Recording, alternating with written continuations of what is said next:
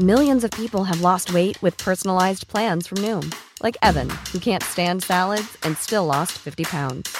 Salads, generally, for most people, are the easy button, right? For me, that wasn't an option. I never really was a salad guy. That's just not who I am. But Noom worked for me. Get your personalized plan today at Noom.com. Real Noom user compensated to provide their story. In four weeks, the typical Noom user can expect to lose one to two pounds per week. Individual results may vary. Hi, I'm Tabby Hola, soy Tavi Boyajan. Gracias por escuchar Coffee Break con las últimas noticias de la ciencia.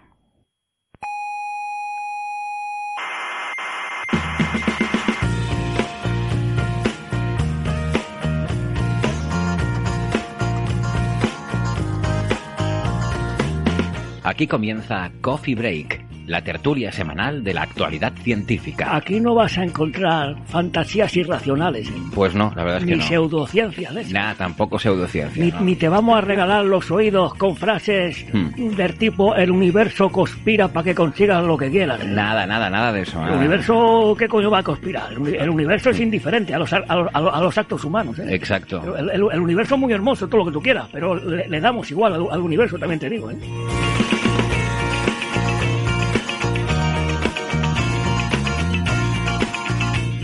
Saludos, criaturas cientófilas del mundo y del universo. Me, da mucha alegría estar de nuevo por aquí. Eh, aprovecho también de paso para desmentir esos rumores infundados de que me había fugado del país. Eh, para nada. Aquí estamos como cada semana para nuestra tertulia sobre la actualidad científica. Desde el Museo de la Ciencia y el Cosmos de Tenerife les saluda Héctor Socas y esto es Coffee Break, Señal y Ruido.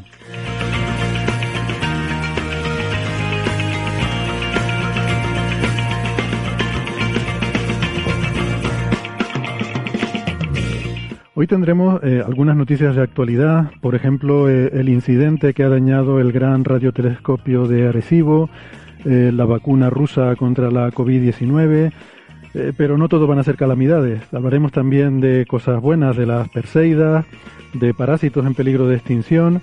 Y ojo, vamos a tener una entrevista muy interesante con Carolina Jiménez, que ha trabajado en los efectos especiales de la nueva temporada de Cosmos.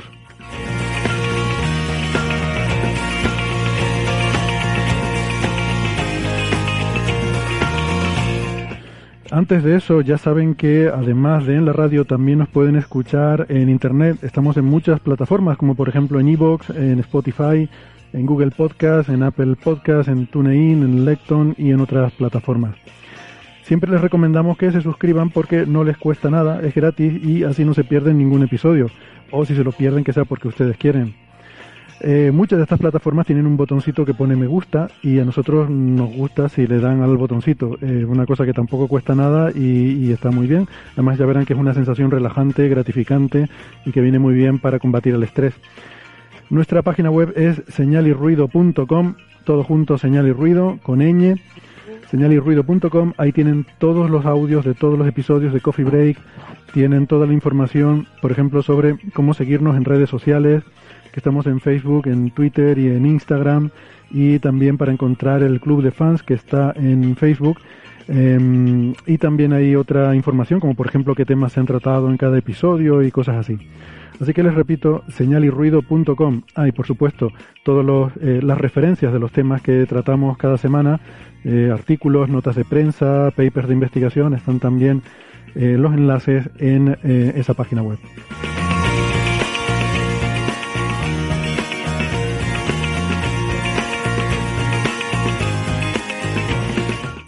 Si son más de la radio analógica herciana de toda la vida, nos pueden escuchar si viven en Canarias en las emisoras Icoden Daute Radio, Radio ECA y Ondas Yaiza. En Madrid en Onda Pedriza. En Aragón en Ebro FM. En Málaga en Radio Estepona. Y en Argentina en la FM 99.9 de Mar del Plata y en Radio Voces de La Rioja. Radios online nos pueden escuchar en ciencias.com Onda Bética y en la Spanish Rock Shot Radio, la emisora eh, bilingüe de Edimburgo, Escocia.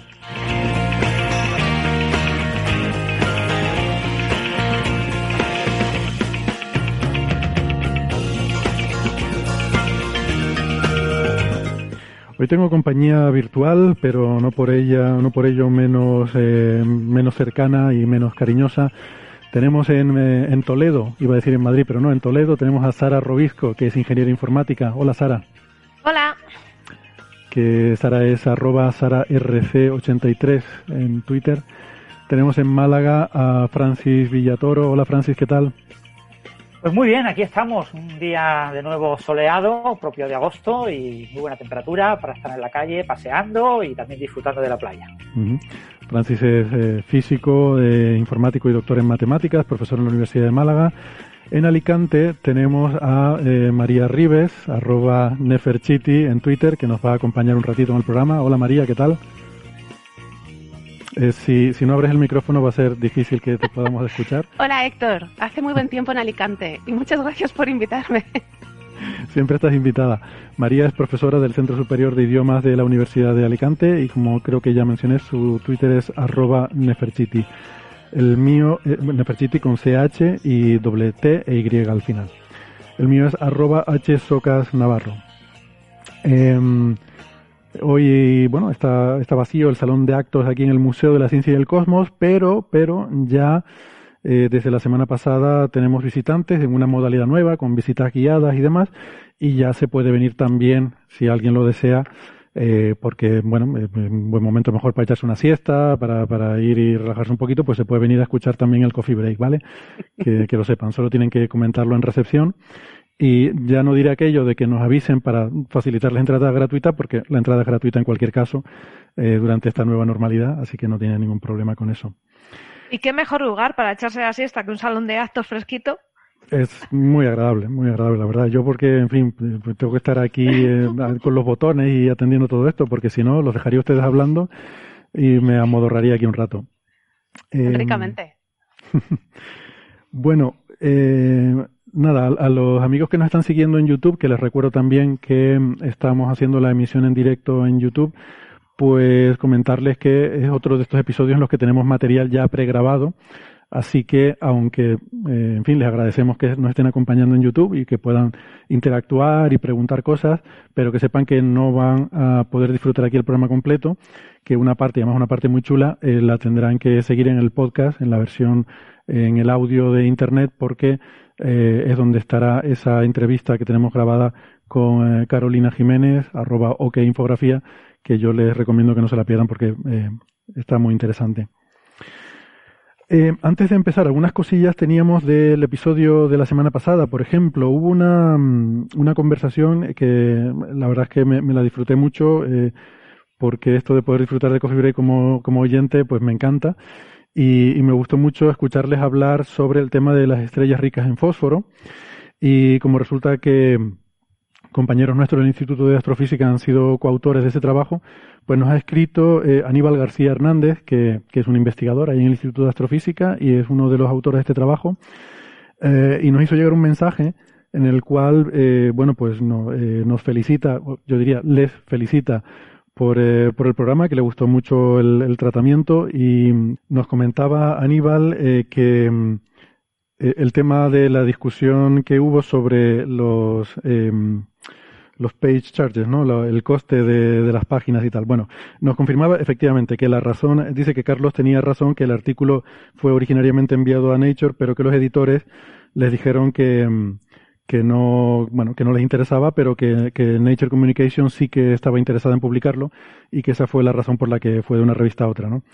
Esto es algo bastante habitual, ¿no? Eh, nos dice Aníbal que los editores de estas revistas eh, suelen, suelen tener mucho poder a la hora de seleccionar, incluso más que los, eh, que los propios referees que, que yo añado que sí, que, que, yo, vamos, también tengo bastante experiencia de, de rechazos y, y, y, haber colado alguna de estas, y sí que suele ser, el filtro más fuerte suele ser del editor, pero eh, porque antes de entrar a valorar si científicamente el artículo es correcto y está bien y es interesante y tal, primero el editor tiene que decidir si ese es el tipo de material que quieren para la revista. Eso es. ¿Vale? Y por eso es tan difícil, porque no se trata solo de que científicamente pues que esté muy bien y demás, sino que el tema, pues que a ellos les, parezca pues que es interesante, que les va a ver, son revistas de mucho impacto y lo son porque buscan publicaciones que tengan mucho impacto, entonces, en, sobre todo a nivel de citas, ¿no? Eh, cosas que sean muy en la frontera, que, haya polémica, porque si también hay discusión, uno dice, otro rebate, otro tal, y todo eso genera citas y genera eh, que se hable de los artículos. Y, el SEO vende.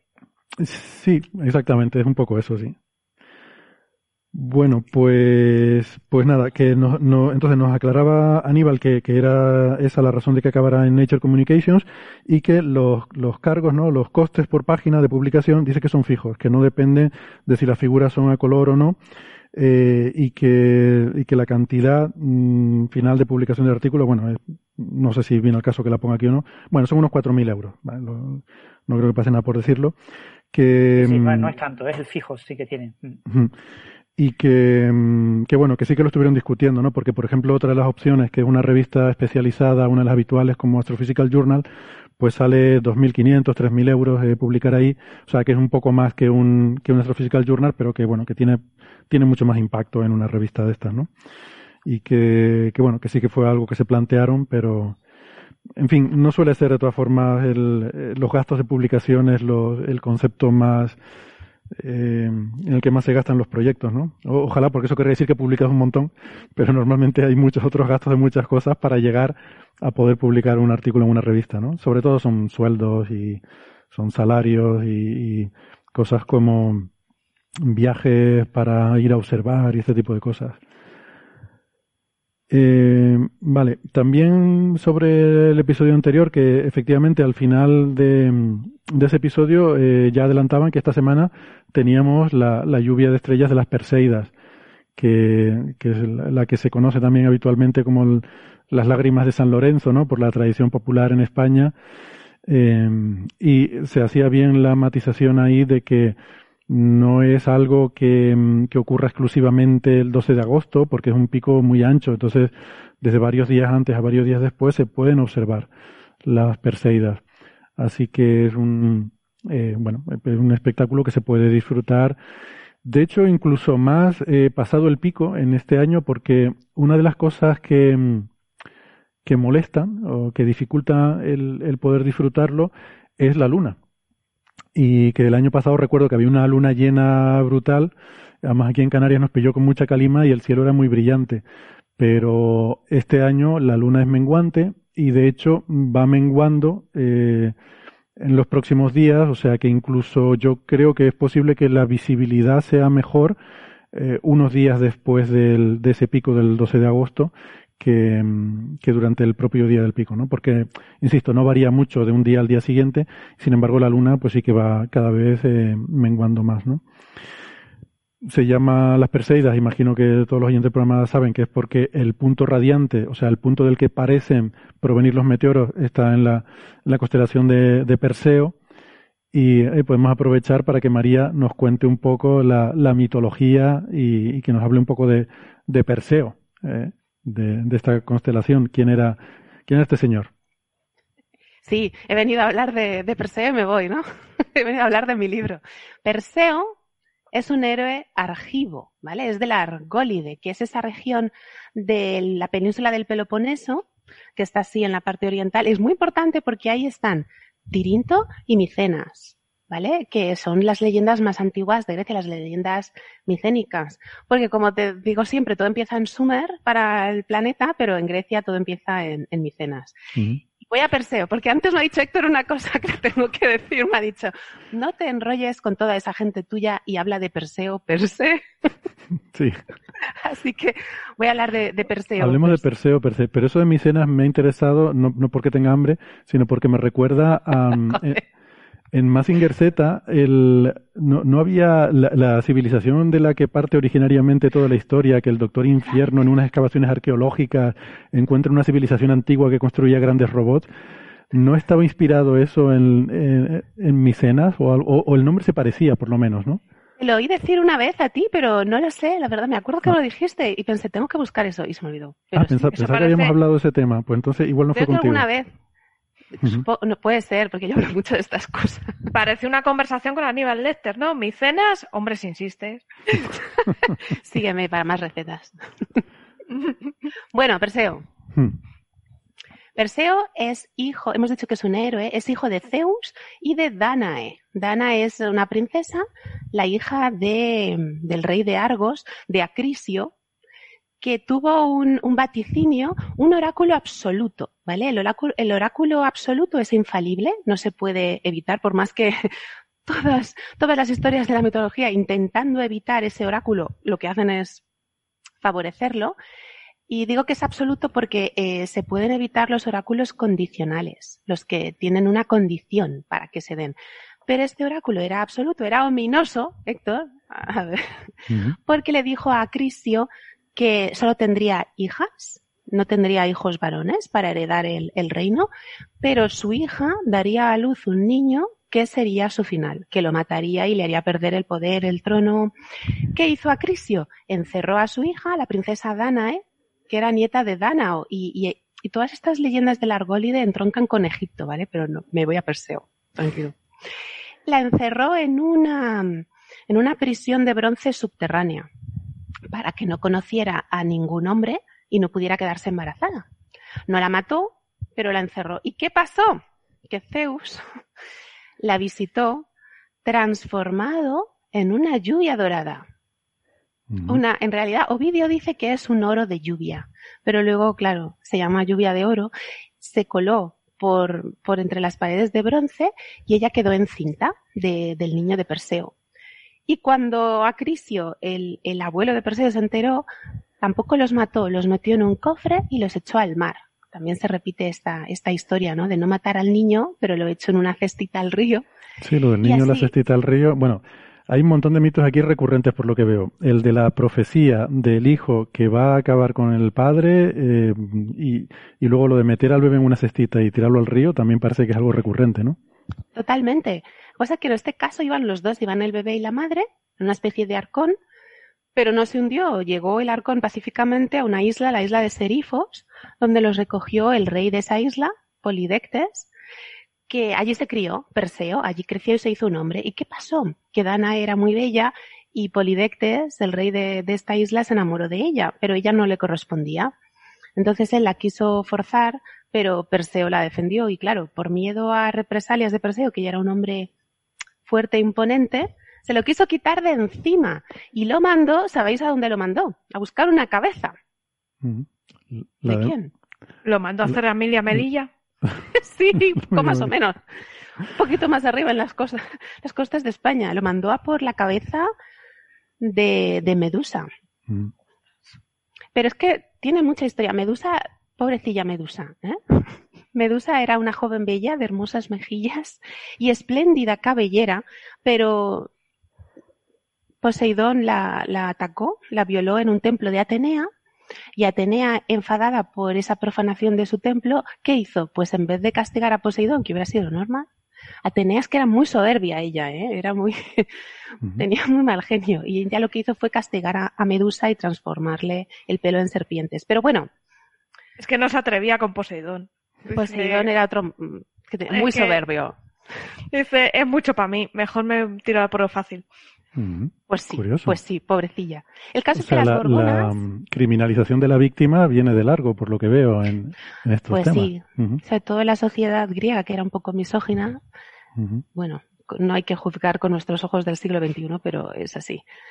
Entonces, Perseo dijo, pues claro que sí, la cabeza de Medusa y cuántas más, ¿no? Entonces él fue a, se, se, embarcó en esa aventura y es que todas las constelaciones que están al lado de Perseo tienen mucho que ver también con él, porque está Andrómeda, mm. está Casiopea, está Cefeo y el Ceto, el Keto, ¿no? Entonces Perseo primero fue a ver a las Greas, que seguro que las habéis visto en, en películas, estas tres viejas que solo tenían un ojo y se lo iban pasando. Un ojo y un diente, pobrecillas, y, y Perseo les quitó el ojo y no se lo devolvió hasta que le dijeran dónde estaban. Y aquí hay una parte misteriosa les pedía la localización de unas ninfas, pero unas ninfas que no sabemos, no dicen los textos, ¿eh? ni Apolodoro, ni Gino, ni, ni nadie, no dicen quiénes eran ni dónde vivían, pero tenían unos objetos importantes que el héroe tenía que recoger. O sea, esto es mucho eh, de rollo videojuego, ¿no? Mm. Tienen que ir ahí a coger estos objetos y luego seguir. ¿Quiénes son? No importa. Tienes que coger eso que está de otro color, ¿no? Sí. Y, y esos objetos eran importantes, eran unas sandalias aladas por eso Perseo volaba, pero Perseo no vuela en Pegaso. Ya dijimos una vez que había que decir Pegaso por lo de la ley de la penúltima, pero no voy a ser petarda y no lo voy a repetir.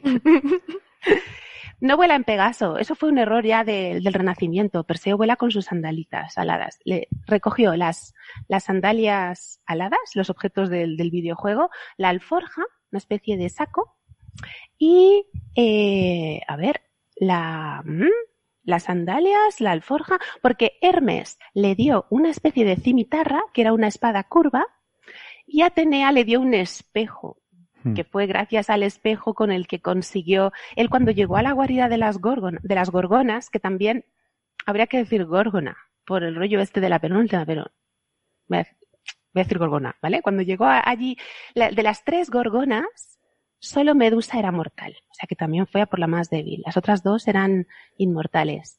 Y todos sabéis la historia, que entró caminando hacia atrás y con el espejo veía dónde estaban y le cercenó la cabeza con la espada curva y de esa cabeza nacieron Pegaso, que hablábamos un día en Twitter con Francis de los caballos alados, nació Pegaso y el gigante Crisaor. Y, en la alforja mágica metió la cabeza de Medusa. Ya sabéis que Medusa petrificaba con la mirada a la gente, por eso no, no podía mirarla, por eso iba hacia atrás con, con el espejo. Y después de muerta, la pobrecita, sus ojos seguían petrificando porque Perseo la metió en esa alforja y después la sacaba cuando, como interesaba. Es que a la vuelta de, de, este lugar donde estaban las gorgonas, que era al otro lado del océano, que en muchas, muchos textos se, se relaciona con España, con el sur de España, por Andalucía, por ahí, cuando volvía a Argos, pasó por Etiopía y se encontró una bella joven atada que la iba a devorar un monstruo marino, que era, ¿quién era? La otra vez, Andrómeda. Joder, con la Andrómeda. Qué mala leche gastaba, era amiga. No, pobrecilla, a ella la querían sacrificar. O sea, la mala fue su madre, Casiopea. La constelación de Casiopea, que está al lado de Perseo, es esa W, que esa es la, la, la más fácil de encontrar. Yo siempre busco, es, es o una W o una M. Mm. Porque se pone boca abajo. ¿Por qué? Porque está castigada por su soberbia. Porque está sentada en su trono y se castiga a mm, girarse, ponerse la boca abajo. Porque ella se jactó de que era más bella que las Nereidas. Vamos, por favor, perdón. Las Nereidas son las criaturas más bellas de, todo el mundo. ¿Y, ¿Y qué hicieron ellas? Que son también muy soberbias. ¿Perdona? ¿Más guapa que nosotras? ¡Papá! Entonces, bueno, llamaron a Poseidón. Y Poseidón fue el que, porque era eh, Casiopea, era la reina de Etiopía. Entonces Poseidón mandó un monstruo marino que es el ceto, que era la madre de las greas. O sea que imaginaos el, el círculo, ¿vale? Y ese monstruo marino tenía que devorar a Andrómeda por el pecado de su madre, es que también. Mm.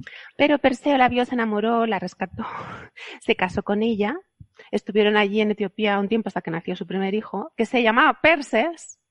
Es que lo de Perseo, el nombre de Perseo tiene una etimología oscura. No es griega, es prehelénica, pero a través de, la etimología popular los griegos relacionan el nombre de Perseo con perso, perso, que es destruir, o sea que le llaman el destructor, pero no tiene nada que ver. Es como Perséfone, esa primera Perse, no sabemos de dónde viene, probablemente de origen cretense.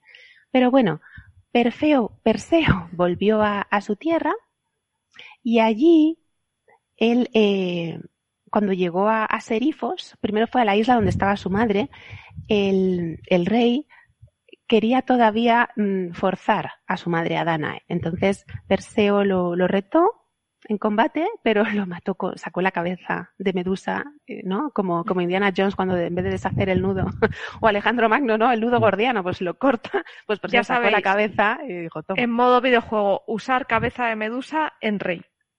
Totalmente, Sara. ¿Cómo se nota que eres del mundo? Y, y nada, lo, lo, lo mató. Antes, se me ha olvidado decir que antes ya en Etiopía Andrómeda tenía pretendientes que cuando, claro, cuando Perseo rescató a Andrómeda y la salvó, se casó con ella, entonces los otros pretendientes vinieron a decir, no, perdona, se iba a casar conmigo. Que estaba yo primero. Exacto. Y le dijo, pero sí, es que la habéis dejado casi morir. Entonces también los mató con, con la cabeza. Y bueno. Y por eso todas esas constelaciones, eh, Casiopea, Ceto, eh, todas esas están eh, juntas ahí en el cielo, en esa zona, ¿no? Porque Cefeo era el padre de Andrómeda, el esposo de Casiopea. Y también está la cabeza de Medusa ahí, en, entre esas constelaciones. Yo no la sé ver, ¿eh? pero en el, mapa estelar sé que está.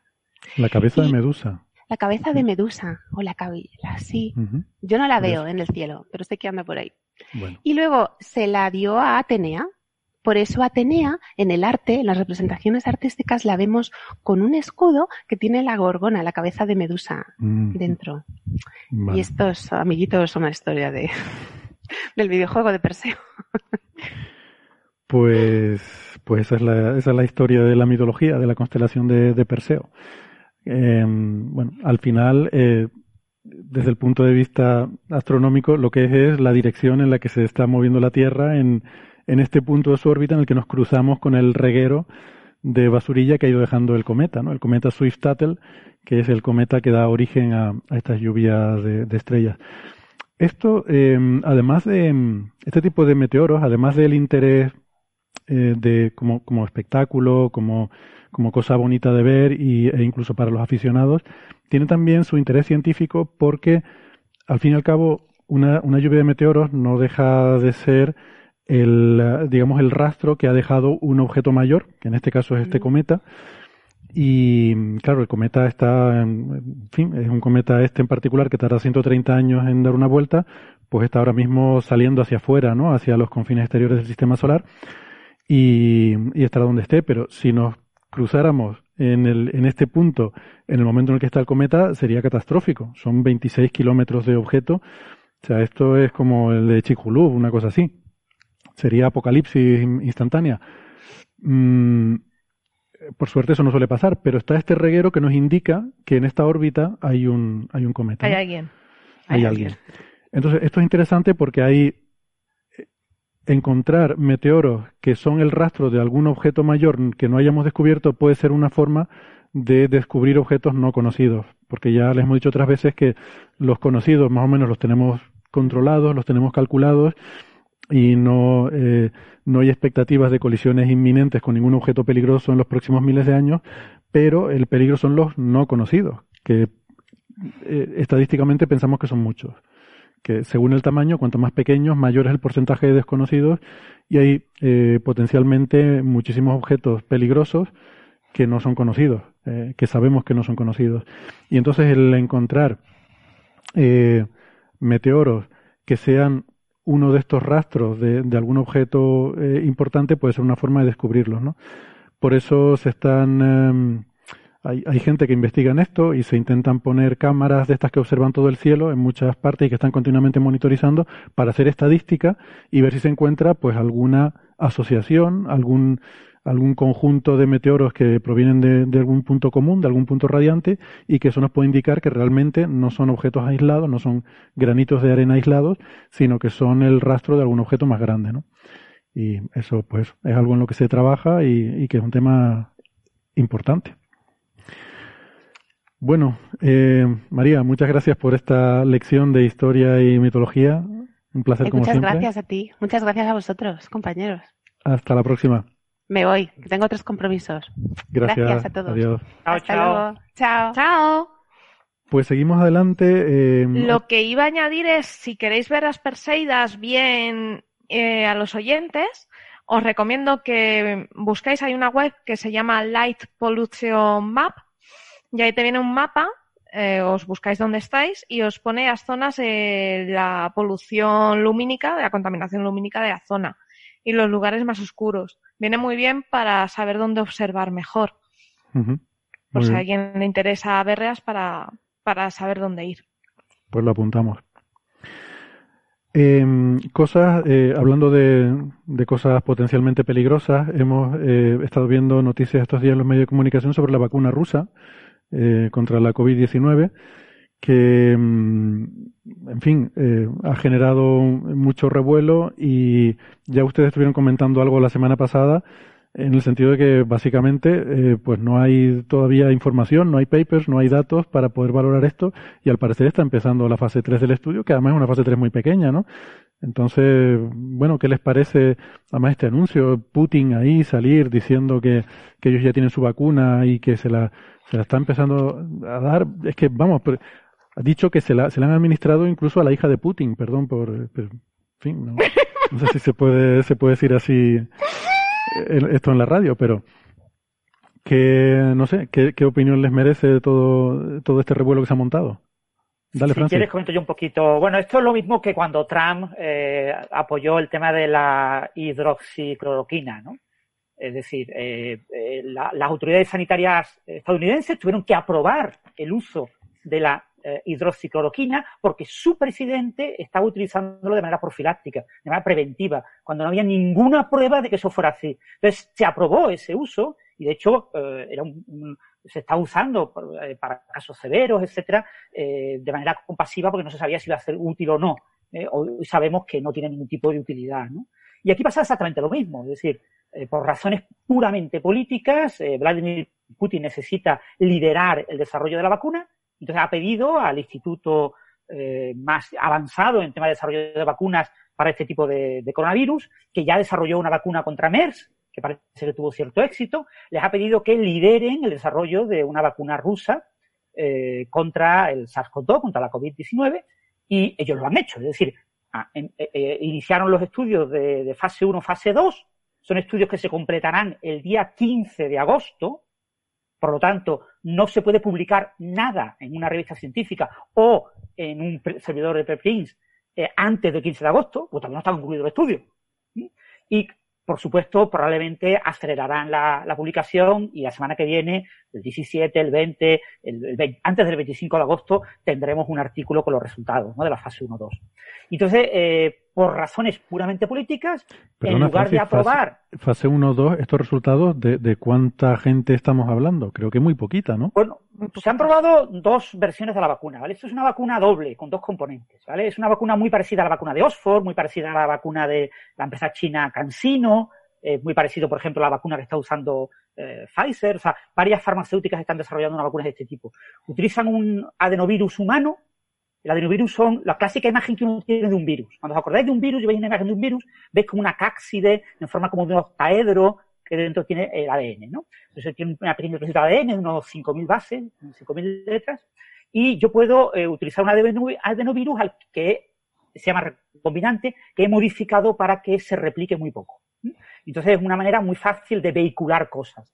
Los adenovirus, por ejemplo, se utilizan para vehicular CRISPR-Cas y para vehicular muchas eh, terapias génicas de todo tipo. Entonces, una posibilidad es eh, vehicular pues el, gen que codifica la proteína espicular de, SARS-CoV-2, lo codifico dentro del ADN del adenovirus, inyecto el adenovirus, el adenovirus, claro, tiene que llegar a, eh, a infectar el interior del núcleo, ahí se mete eh, con el ADN de la célula y acaba produciendo eh, ARN mensajero que acaba produciendo la proteína espicular. Entonces, una vez como el adenovirus infecta, el adenovirus humano produce algo parecido a un resfriado tanto las pruebas de Cansino que se han publicado como las pruebas de Oxford, más del 80%, ahora de ese orden, 70, 80% de los sujetos que fueron, eh, eh, fueron inyectados con la vacuna tuvieron síntomas. Tuvieron fiebre, tuvieron eh, malestar general, dolor corporal,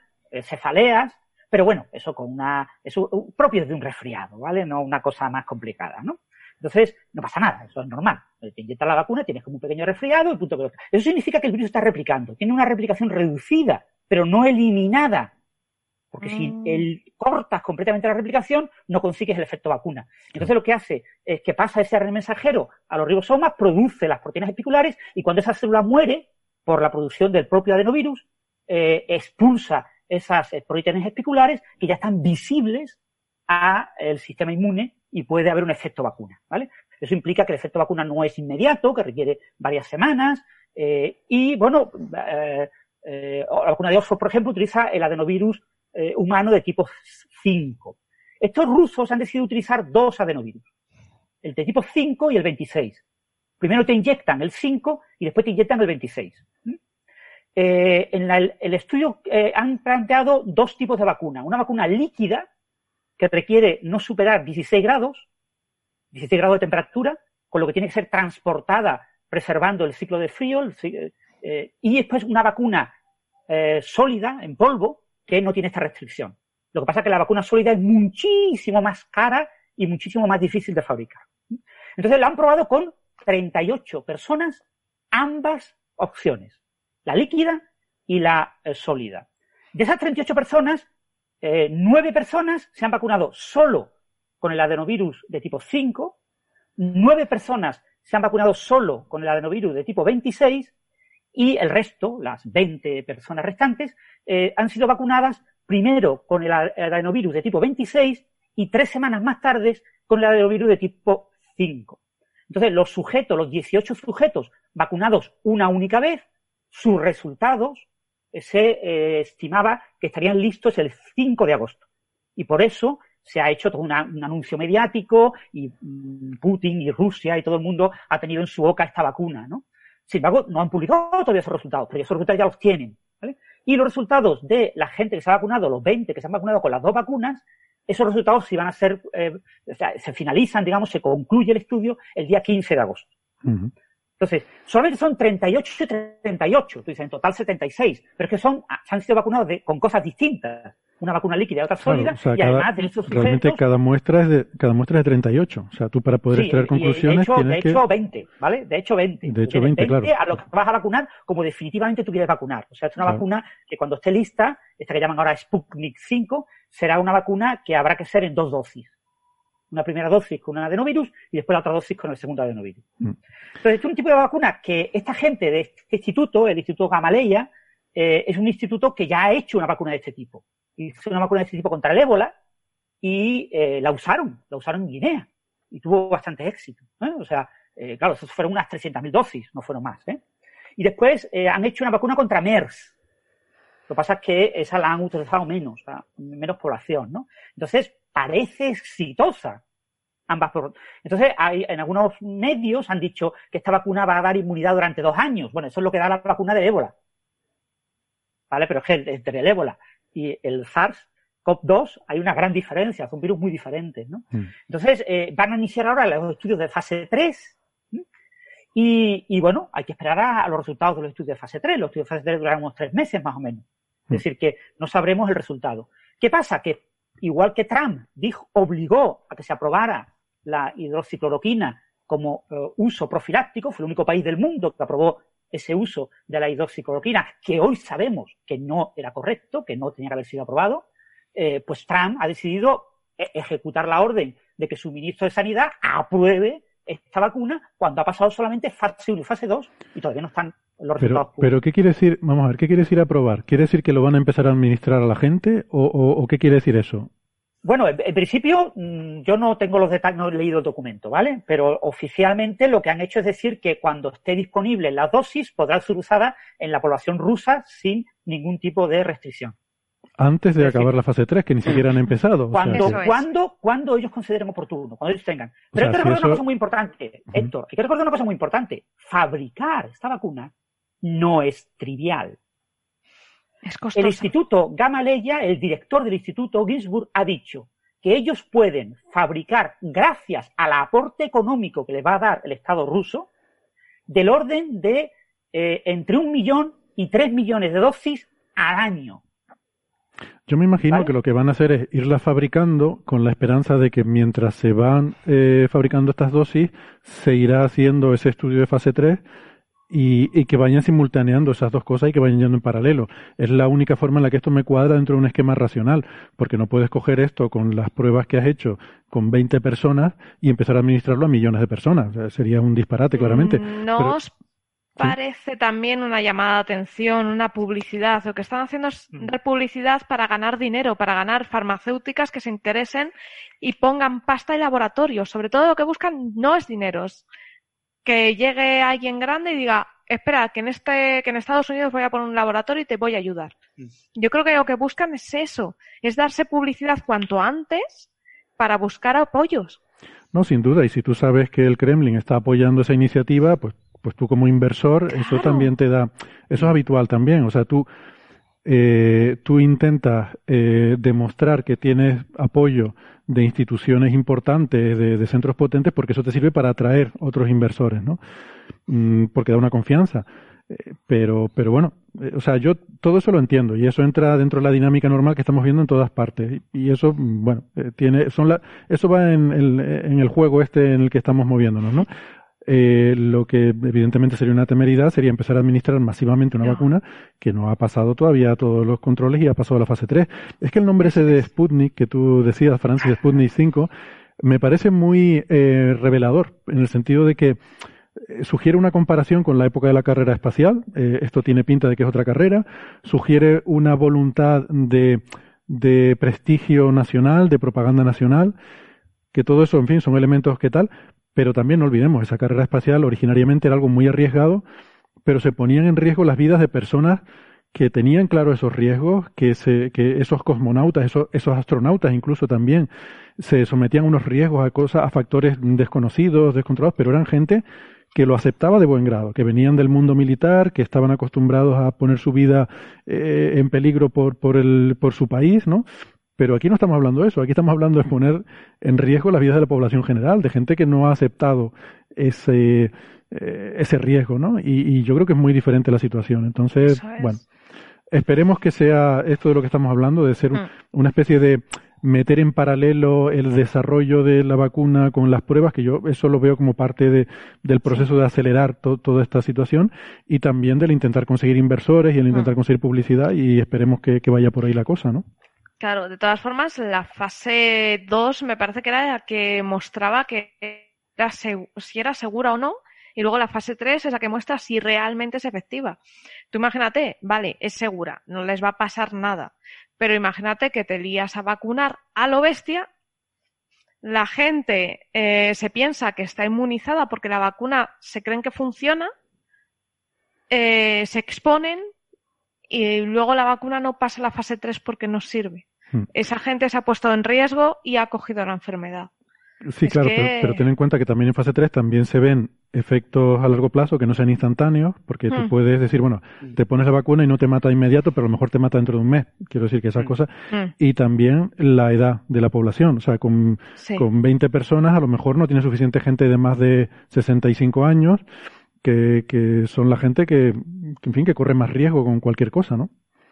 O personas con patologías. Claro, personas con patologías. O sea, eso te puede dar una idea de, yo qué sé, pues como las pruebas, por ejemplo, que hacía China con, con militares. Sobre todo una población sana, en buena forma física, más o menos joven. O sea, que todo, todo eso tiene unos sesgos, tiene unos sesgos importantes esas mm. pruebas y, hay que conocerlos. La fase 3 ya te da acceso a una muestra más amplia y, más representativa de la población general. ¿no?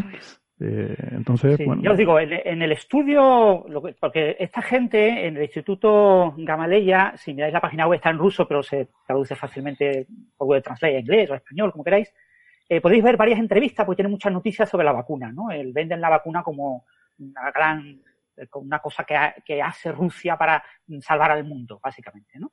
Y hay una entrevista del director y una, entrevista al director del instituto y una entrevista del director del grupo de la vacuna. Y ambos eh, te ponen los números, obviamente un poquito subidos, pero te dejan claro que los números que están manejando son números incapaces de vacunar a todos los rusos. En Rusia hay, no llega a 146 millones de personas. Eh, no podrán vacunar a todos los rusos de aquí a tres años si no hay una farmacéutica internacional que se ponga a fabricar esta vacuna. Ellos como máximo hablan de poder fabricar unos 20 millones de dosis con una farmacéutica rusa. Hay que recordar que Rusia tiene un PIB similar al de España, ¿eh? Que no es una potencia económica mayor que España. Y que a nivel de capacidad, España tampoco tiene capacidad para fabricar vacunas en millones de cantidades. Solamente fabricar el botecito de cristal es una, una cosa que vale mucho dinero y no es trivial. Solo el botecito, ¿eh? Y eh, Rusia espera, con este anuncio y con el éxito de la fase 3, que ocurrirá a finales de año, que a principios del año que viene haya farmacéuticas que apuesten por esta vacuna y que eh, se pongan a fabricarla en diferentes lugares del mundo para lograr, según el director del Instituto eh, Gamaleya, hasta 60 millones de dosis al año. No da para 60 millones de dosis al año. Empezando a fabricar en 2021 significa que en 2023 podrán haber vacunado más o menos a la población rusa. Lo que pasa es que ya tienen contratos Parece ser que el presidente de Filipinas quiere comprar esta vacuna, parece que el presidente de México quiere comprar esta vacuna, va a haber más millones de personas. Entonces, ¿eso qué, significa? Eso significa que esto es una, eh, algo bonito para los inversores. puede haber grandes farmacéuticas que quieran apostar por esta vacuna, ¿no? Pero eh, que tenemos que tener claro que estamos hablando de eh, autobombo político. Eso es. Esto es exactamente lo mismo que hizo Trump en su momento, lo está haciendo Vladimir Putin, y que esta vacuna, probablemente la fase 1, fase 2 sea muy buena, ¿eh? Porque vacunas similares a esta, todas han dado un resultado muy parecido. Si tú comparas la, vacuna de Cansino con la vacuna de Oxford, son parecidas al ADN adenovirus tipo 5, pues eh, uno de chimpancé, el otro de humano, pero bueno, básicamente eh, es lo mismo, eh, ves que los resultados son muy parecidos. Es decir, se espera que lo que vayan a publicar dentro de una semana, dos semanas, sobre la fase 1-2, sea lo que ya se ha publicado en otras, es decir, algo muy parecido. Pero mm. Lo que hay que tener muy claro es que la fase 3 es fundamental para ver efectividad. Recordar, por ejemplo, esos estudios que hablan de eh, inmunidad cruzada. Haber pasado resfriados por otros coronavirus, del orden del 30% de la población podía ser ya inmune. Con lo que algunos de estos sujetos que han sido vacunados con esta vacuna, en realidad no es porque funcione la vacuna, es porque ya estaban vacunados. Mm. Bueno, pero también cuando hablamos de cuando hablamos de esos estudios de inmunidad cruzada, también creo que además quiero recordar, Francis, que tú advertiste que había que tener cuidado con eso, que habrá que ver si eso realmente es así, ¿no?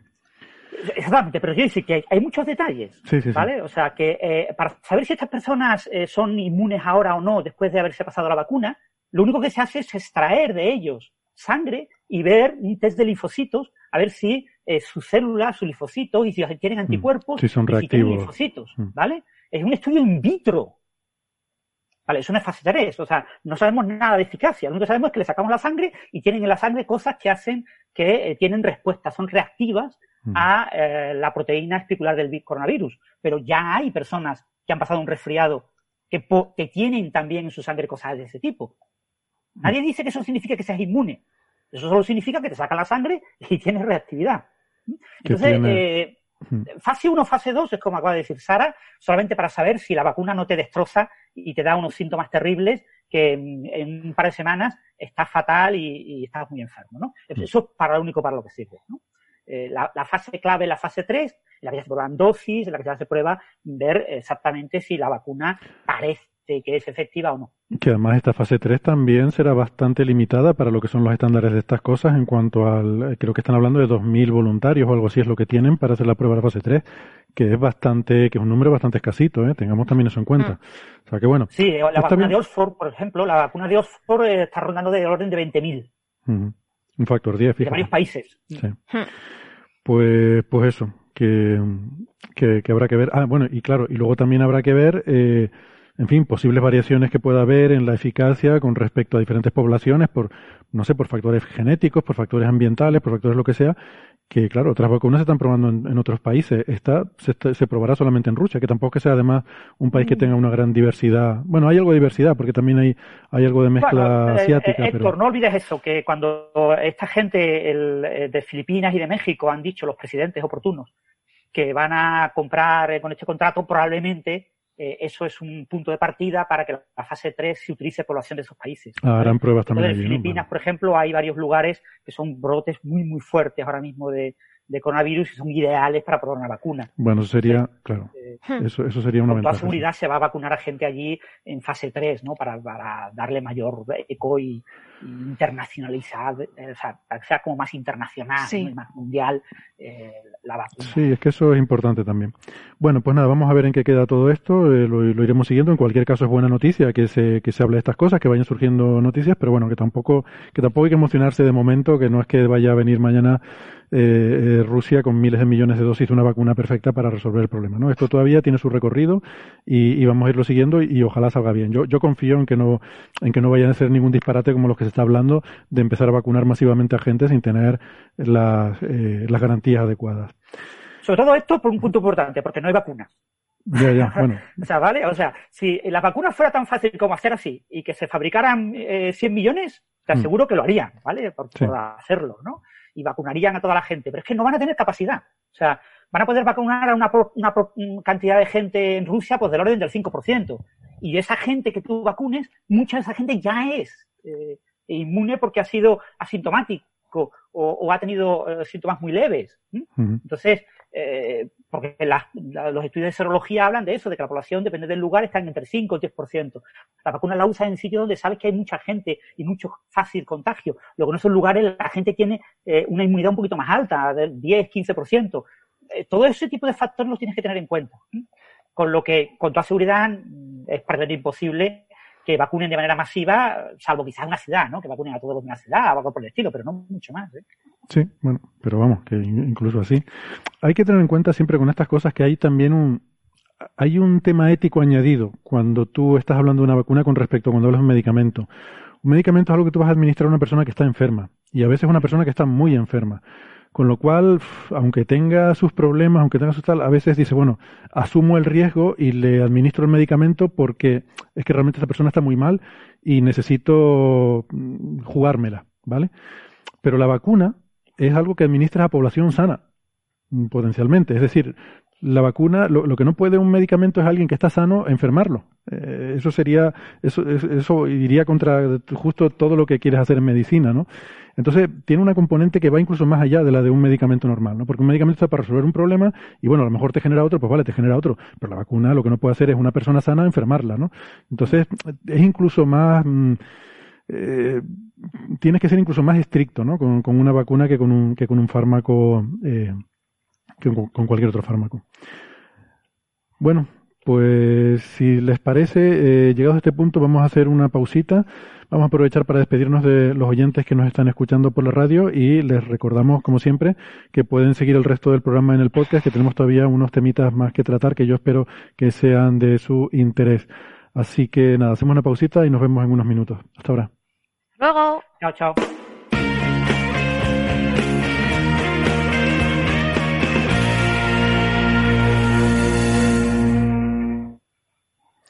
Muy bien, gracias por seguir acompañándonos. Eh, vamos a seguir con otros temitas que teníamos para hoy. Eh, antes, yo quería eh, hacer referencia a otro, otro tema que se discutió la semana pasada, escuchando el programa de la semana pasada, al final, después de esa discusión estupenda que tuvieron sobre el tiempo en cuántica y el efecto túnel y todas esas cosas que yo me la disfruté mucho, la verdad. Eh, había una pregunta de, de una oyente, creo que Cristina Hernández, me parece que se llamaba, que hacía una pregunta en la que Alberto me invocaba sobre las masas negativas, ¿no? Sobre la posibilidad de que la antimateria tuviera masa negativa. Y entonces quería decir que, bueno, estoy de acuerdo con lo que ustedes estuvieron diciendo, ¿no? En, en ese episodio. Y eh, quería eh, puntualizar alguna cosa más, porque ese es un tema que, efectivamente, el, la idea de masa negativa es algo que está, eh, descartado por las teorías del modelo estándar. O sea, el modelo estándar dice que la masa de la antimateria es positiva. ¿Qué pasa? Que eso no está demostrado experimentalmente hasta la fecha. Es, eh, es una predicción del modelo.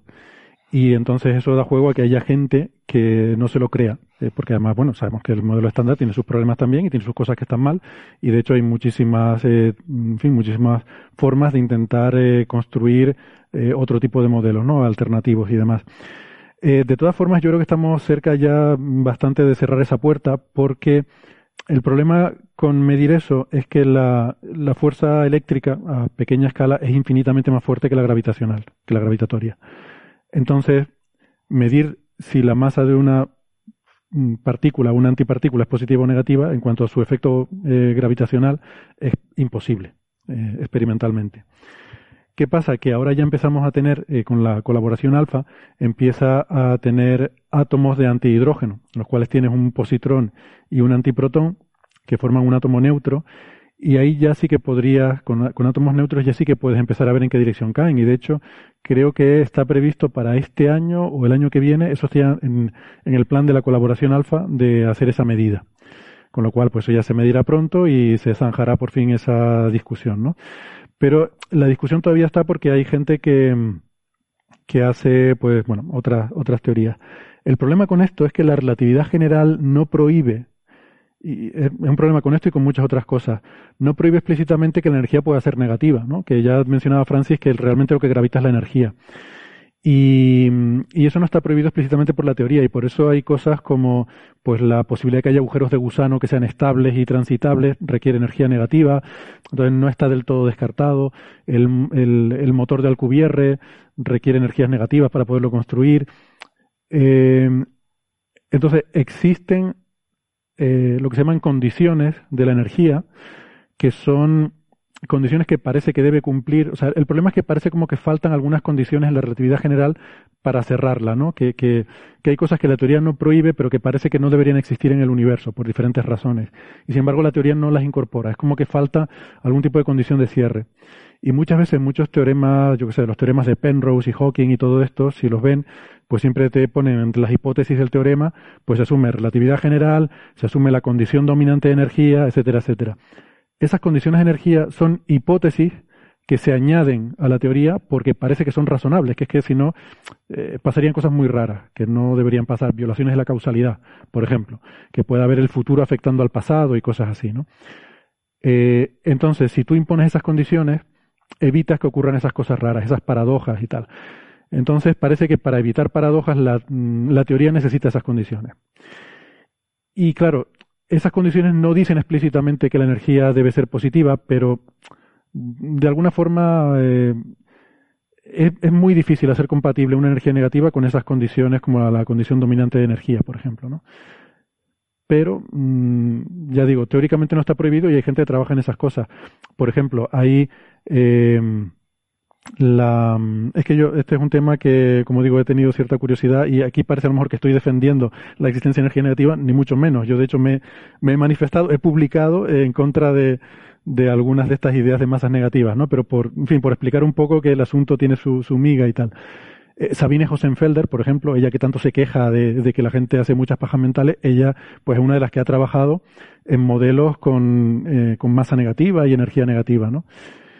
Y, de que no se queja Sabine, si se queja de todo. Sí, no, claro, se queja, pero, pero, pero bueno, que luego ella hace también cosas muy raras, ¿no? O sea, que, sin, sin, soporte empírico. Ella se queja de que, bueno, que se, en fin, de que se pierde mucho tiempo en ideas que no están demostradas como la materia oscura, por ejemplo, pero luego ella se pone a trabajar en un modelo de energía negativa y se queda tan ancha, ¿sabes? O no, no, bueno, esto es una teoría y tal, bueno. Total, que... Mm, no, no está prohibido estas masas negativas en la relatividad general, pero sí que generan problemas. Por ejemplo, hay gente que te pone eh, que existe, tú puedes eh, construir una solución como la solución de Schwarzschild de agujero negro para una para una masa puntual, pues existe una mm, análoga, simétrica, para una masa negativa. ¿Vale? Y, y puedes construir una solución a las ecuaciones de Einstein. Eh, ¿Qué pasa? Que, no hay una simetría entre esas dos soluciones, ¿no? Porque si realmente... vamos a ver, la relatividad general es una teoría continua. Tú puedes construir, eh, tú puedes tener una masa puntual perfectamente y no pasa nada. Con las masas positivas, pues no pasa nada. Tú puedes construir un objeto extenso integrando eh, masas puntuales muy pequeñas, ¿vale? Mm, muy juntitas y con eso construyes un objeto, ¿no? Con masas negativas no podrías hacer eso porque eh, esa solución puedes tener una solución de una masa, pero no puedes construir un objeto extenso integrando muchas masas pequeñas. Eso se puede ver intuitivamente pensando que como su naturaleza es repulsiva, tú no puedes acercar infinitamente dos masas puntuales negativas y juntarlas para formar un objeto extenso. Entonces eso implicaría que la única forma en la que tú pudieras tener masas extensas, eh, no puntuales, sería que hubiera una masa elemental, igual que hay una carga elemental. Pero claro, la física cuántica tú puedes tener una carga elemental porque hay una, hay una teoría que dice que algunas cosas están cuantizadas, pero en relatividad general no hay cuantización, es todo continuo. Entonces eso, eso ya te pone un problema ahí. Total, que, que ese tipo de cosas plantean muchos muchos problemas, ¿no? Lo que se hace a veces, y es lo que hace Sabine, Sabine Hosenfelder, es trabajar en modelos que se llaman bimétricos, en los cuales hay una métrica en la que toda la, masa es positiva y hay otra métrica en la que toda la masa es negativa. Es como si fueran dos universos, por así decirlo, y cada uno, en uno de ellos siempre es positiva y en otro siempre es negativa. Entonces es una forma como de, eh, de resolver o, de, o de no encontrarte con esos problemas. Y esos dos universos, digamos que pueden interactuar entre sí mm, a gran escala por gravedad, pero no hay, digamos, interacciones entre masas positivas y negativas, porque si no, entonces ya tienes todos estos problemas. Entonces, la única forma que parece que eso puede funcionar es como que separarlos, ¿no? Entonces, bueno, que esta cosa de que haya antimateria que tenga masa negativa, eso parece, primero, te tienes que ir fuera de las teorías mm, actuales aceptadas, tienes que ir a teorías muy alternativas. Hay una, hay una teoría, hay una cosmología que llaman de Dirac-Milne, que va un poco de eso, que hay todo un, mm, que hay como un océano de, de, de antimateria con, con masa negativa y tal, pero son ideas muy raras en general y se pelean, no están refutadas, pero se pelean bastante con las teorías actuales que tenemos. Entonces requeriría un cambio de paradigma muy grande para, para pasar todo eso. O sea, total, que si uno se empeña mucho, siempre puede torturar suficientemente a las teorías para construir algún modelo que acomode algún concepto que te gusta y, y al final, pues, tienes que ir a la experimentación para realmente, mm, o sea, hacer un experimento para ver si realmente las cosas son de una forma o de otra, ¿no? Entonces, toda esta, todo este debate o todas estas ideas todavía están en el, en el ambiente porque no hemos podido medir la masa de un antiátomo, pero yo creo que eso este año o el año que viene, yo creo que ya la colaboración alfa, quizás Francis, tú sabes más de esto que yo, no sé si esa colaboración, eh, pero vamos, está en sus planes hacerlo y yo creo que lo harán pronto. Pero Héctor, cuando lo hagan, no cambiará absolutamente nada. ¿Vale? O sea, todos los que pensamos que la energía oscura y la materia y la masa negativa no tienen sentido y no existen, seguiremos pensando lo mismo y diremos, ay, hay un experimento que lo ha medido. Y, los que piensan que eso no es así dirán, no, es que el experimento midió átomos, midió antiátomos, no, es lo mismo antiátomos que partículas, eh, y acabaremos en la misma circunstancia. Es decir, eh, eh, lo bonito de este tipo de ideas, la relatividad general le pasa lo mismo que a la física de fluidos. La ecuación de Navier-Stokes.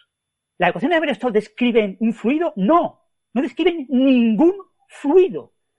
No existe ningún objeto medio continuo descrito por esas ecuaciones salvo que añadamos las leyes constitutivas, que añadamos las eh, propiedades termodinámicas, cómo cambia la presión, eh, la densidad, la energía y las magnitudes termodinámicas para ese fluido concreto.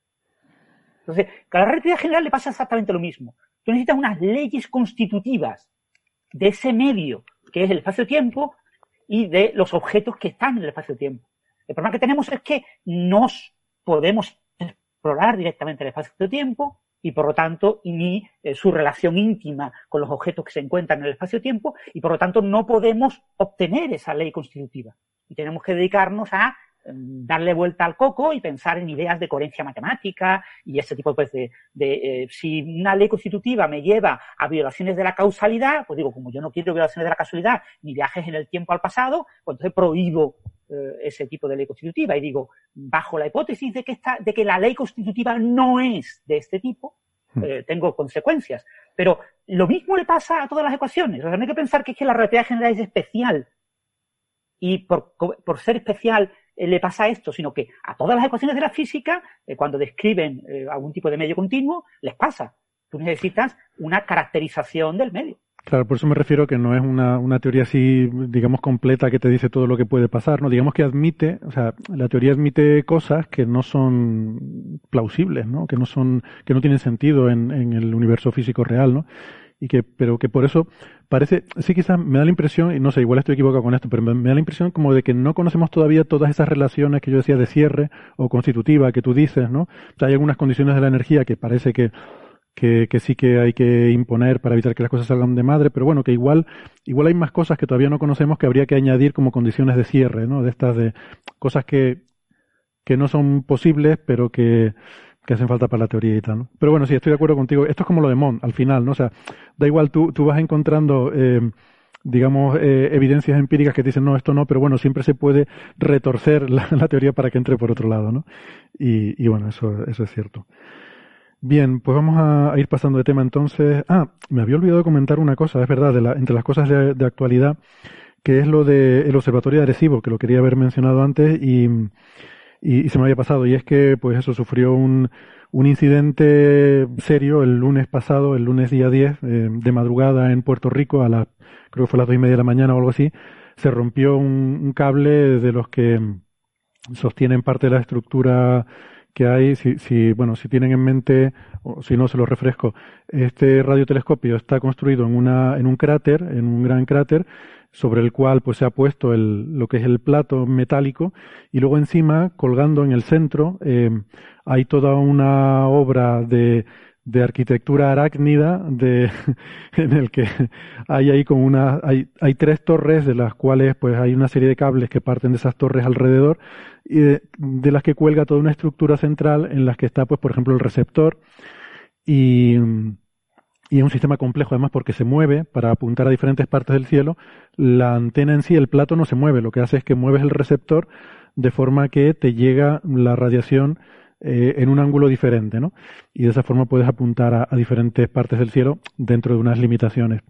Entonces todo es un sistema bastante complejo. Y uno de esos cables se rompió, eh, es un cable que está formado, no sé si, o sea, cuando digo cable no, no piense en un cable de corriente, es, un, es un cable estructural de los que sostienen ese, esa estructura, ¿no? Y... Además, gordito, de 7 centímetros. Estamos hablando de un señor cable formado por muchos pelitos, son muchos alambres trenzados mm. para sujetar. Exactamente, son alambres de acero, eh, como una cuerda, ¿no? Trenzados y, pues eso, no sé si 7 centímetros o algo así, pero una cosa gruesa, ¿no? Em, y no se sabe bien por qué, porque mira que esto ha resistido tormentas tropicales, terremotos y huracanes, y el otro día pues se, partió este cable. Em, hemos visto, la verdad que muy poquitas fotos, yo he visto una del propio cable y otra de, que es la, la que se, se ve en más sitios, en las que se ve el, bueno, el agujero, ¿no? El daño que hizo en el, sobre el, el plato debajo, ¿no? El, lo que es el radiotelescopio en sí, el, la, la parte parabólica eh, bueno, un boquete ahí de 30 metros, que mm, por suerte, eh, por lo que entiendo, ha sido resultado del propio impacto del cable, que claro, la tensión tan fuerte a la que está sometido, el latigazo que pegó eh, rompió toda esa parte, ¿no? No es que se haya caído toda esa estructura que, que hay encima, entiendo, no, no, no, el, propio peso de cable. Para que, los oyentes hagan una idea, eh, esos cables se os podéis ver cuando cruzáis un puente.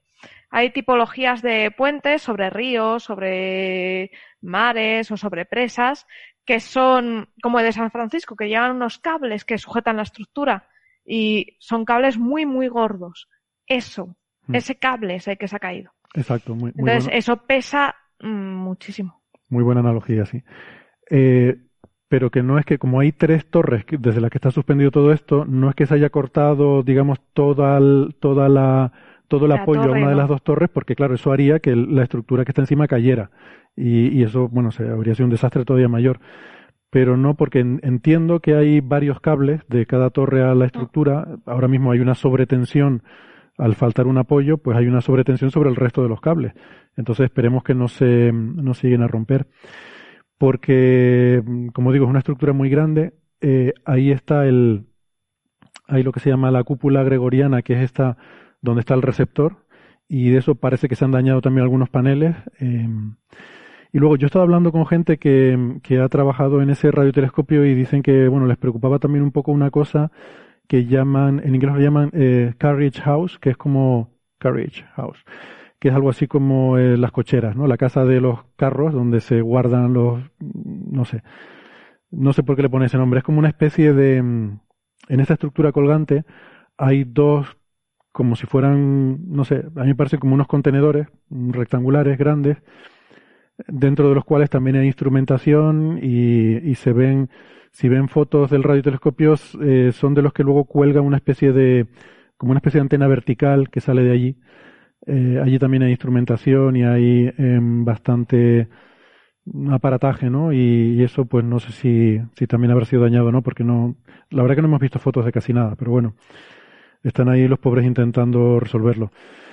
A mí todo esto me preocupa porque este es un observatorio que, em, que ha pasado sus problemas de financiación importantes. Se estuvo incluso hace un año o dos hablando de, hace dos años creo, incluso la posibilidad de cerrarlo y luego finalmente la NSF estadounidense pues aprobó un programa para, para mantenerlo, ¿no? Eh, haciendo operaciones, ahora es, muy competitivo, por ejemplo, en observaciones de radar de asteroides, porque es prácticamente el único sitio del mundo en el que se puede hacer, y eso da muchísima información, y lo usan también para observaciones de la ionosfera terrestre. Eh, y eh, bueno, pues no sé qué, me preocupa que con esto, bueno, me preocupa en el sentido de que es una instalación que desde los años 60 creo que se construyó, que mm, bueno, que es una institución, una, infraestructura icónica, ¿no? de toda la astronomía.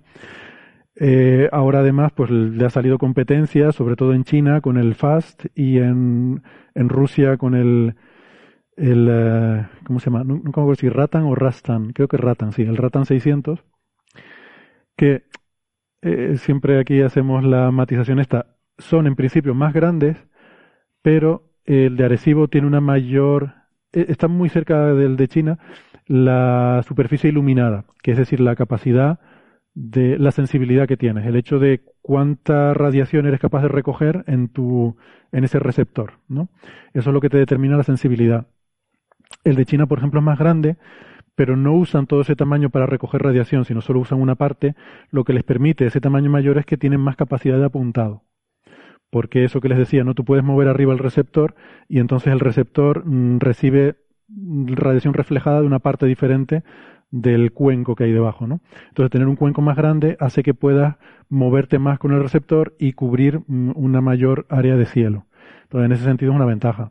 Pero en cuanto a cuánta sensibilidad tiene, creo creo que el de Arecibo sigue sigue siendo un pelín un pelín mayor. O sea, se puede argumentar, hay argumentos para decir que eh, seguiría siendo el más grande del mundo en ese en esa especie de carrera de, de, quién es más grande, ¿no? De, quién tiene el radiotelescopio más grande. Sí, no sé si esa carrera existe, pero bueno. Mm. Eh, bueno, pues nada, eso, a ver que, a ver si lo pueden arreglar y, y, esperemos que no sea mucho el daño. Yo me imagino que el daño en la, en la parte baja mm, tampoco es tan grave porque al fin y al cabo son láminas de metal que, que se pueden, me imagino que debe ser relativamente sencillo de, de arreglar, ¿no? No lo sé. Lo que esperemos. Supongo que será sustituir el cable hmm. y que habrá que cortarlo de arriba y abajo, mm, sujetar todo bien para asegurar, sustituir el cable entero y luego ya, una vez tienes todo sujeto arriba, ya empezar a rehacer la parte de abajo dañada. Sí, ahora, mismo supongo que hay, supongo que habrá la preocupación, no sé cuánta tolerancia tendrán estas cosas, de estabilizar toda la estructura, porque faltando un cable, el mm. peligro que pueda haber y sobre todo habiendo gente trabajando, bueno, hay que decir, creo que no lo he dicho, no pasó nada en el sentido de que no hay desgracias personales, no había nadie allí que, que sufriera daños, esto, esto, daños materiales de lo que estamos hablando, ¿no? Y, y, que siga así. Quiero decir que lo que hay que asegurarse de estabilizar todo el. Sobre todo antes de que venga una tormenta o mm. algo que vaya a mover la estructura. Claro, que además ahora entramos en temporada de huracanes en el Atlántico, ¿no? En el Caribe. Por eso, eh, tienen que darse prisa ya. Eh. Sí, sí, de todas formas, eh, a rotura de ese cable puede ser, pues que a lo mejor si pasaban problemas económicos no tuviera un mantenimiento, porque esos cables lo que suele pasar al ser un conjunto de muchos, una trenza de cables, es que se van pelando. Es mm. como una cuerdecita y sabes que la cuerdecita hay veces que los pelitos se le van soltando, se le van soltando y llega un momento en que la estructura está tan tensa y si le faltan pelitos agarrados, ¡pum! se parte. De todas formas, o sea, sí que tienen, o sea, la instalación está funcionando y tenía su financiación para, para todo el mantenimiento y todo para su funcionamiento normal. Eh, otra cosa es que, mm, en fin, que ha habido dudas. Eh, hace un par de años hubo, de hecho, bastantes dudas sobre si cerrarlo o no. Se decidió continuarlo y, hombre, cuando se decida continuarlo, se decide hacerlo con, con todo el mantenimiento que tiene que llevar. Y ahora estaba viendo también otra vez esa discusión, porque supongo que sería que se acababa este programa y se estaba planteando si se continuaba o no, o se convertía en, un, en un monumento, un centro de visitantes o lo que fuera, ¿no? Eh, entonces, mm, vamos, los ingenieros que trabajan allí están sorprendidos, o sea, no, no entienden bien que se haya roto. Creo que es algo que ha sido sorprendente eh, y que lo primero será averiguar por qué se rompió, efectivamente. Bueno, lo primero será asegurarlo Y lo siguiente supongo que averiguar por qué se rompió, claro. Si efectivamente lo puede, puedes mantener la estructura colgante con lo que queda, pues entiendo que reemplazar el cable no debe ser tan complicado. Y reparar el daño abajo, mm, al fin y al cabo no es que sea, por lo poco que entiendo yo estas cosas, no es que sea un trabajo de, no es como, no sé, el espejo a lo mejor de un telescopio óptico que, que es una cosa que hay que hacerla con una precisión de micras y tal. Esto al fin y al cabo son, son chapas de metal que tienes que ponerlas cubriendo una superficie muy grande, ¿no? Eh, entonces, supongo que en ese sentido no creo que sea demasiado difícil de, de reparar esa parte, por lo menos. Héctor, eh, comentan en el chat de YouTube que, bueno, ya ha salido la noticia, he estado comprobándolo en varios medios, que han asignado la National Science Foundation una, una partida de 12,3 millones de dólares para reparar el Arecibo, ¿no? El, mm. Vale. Pues la verdad es que me, no sé, me, me alegra Menos mal. recibir esa noticia y, y quizás no debería, porque si al fin y al cabo uno, tampoco debe ser parcial en el sentido de, de, si una instalación debe seguir funcionando o no. Supongo que eso tendrá que ser con criterios eh, científicos y técnicos, ¿no? Pero bueno, desde el punto de vista un poco romántico, pues parece que da un poco de pena que una instalación tan, eh, no sé, tan emblemática, que ha salido en tantas películas y tantas cosas, pues que, que haya que cerrarla. Llegará el día que haya que cerrarla, como en fin, como cualquier cosa, ¿no? Eh, quedará. Sí, pero el día que se cierre molaría dejarla como un museo, como algo que existió y que se usó en su época. O sea, esas cosas, perderlas no las vas a perder. Sí, yo creo que sí, porque además, entre otras cosas, para Puerto Rico es muy importante, ¿no? Como, en fin, como monumento y, y como incentivo al desarrollo científico allí, porque Eso es es una instalación en principio financiada mayoritariamente por Estados Unidos y, y administrada y tal, pero que, que, al fin y al cabo, pues para Puerto Rico es, es, una especie de símbolo nacional hasta cierto punto y que seguramente ha inspirado a, a mucha gente a dedicarse a la ciencia allí y que creo que, que, sí que tendría mucho interés en mantenerlo como, no sé, como un, un símbolo allí de, de, no sé, un monumento, ¿no? Como, sí. como cualquier otra cosa. Un monumento a la ciencia. Sí, exactamente. Bien, eh, pues si quieren pasamos entonces de temas, si no hay más comentarios sobre esto, si no podemos volver luego en el tema de preguntas de los oyentes. Eh, Sara, me enteré por un artículo que nos enviaste de que hay un plan eh, que al principio me pareció muy mala idea, pero bueno, luego después leyendo un poco, y bueno, pues a lo mejor sí, que es para eh, un plan de conservación de, parásitos. pero, pero sí, pero no tenemos ya bastante. a los parásitos. Salvemos a los parásitos, pero ¿por qué?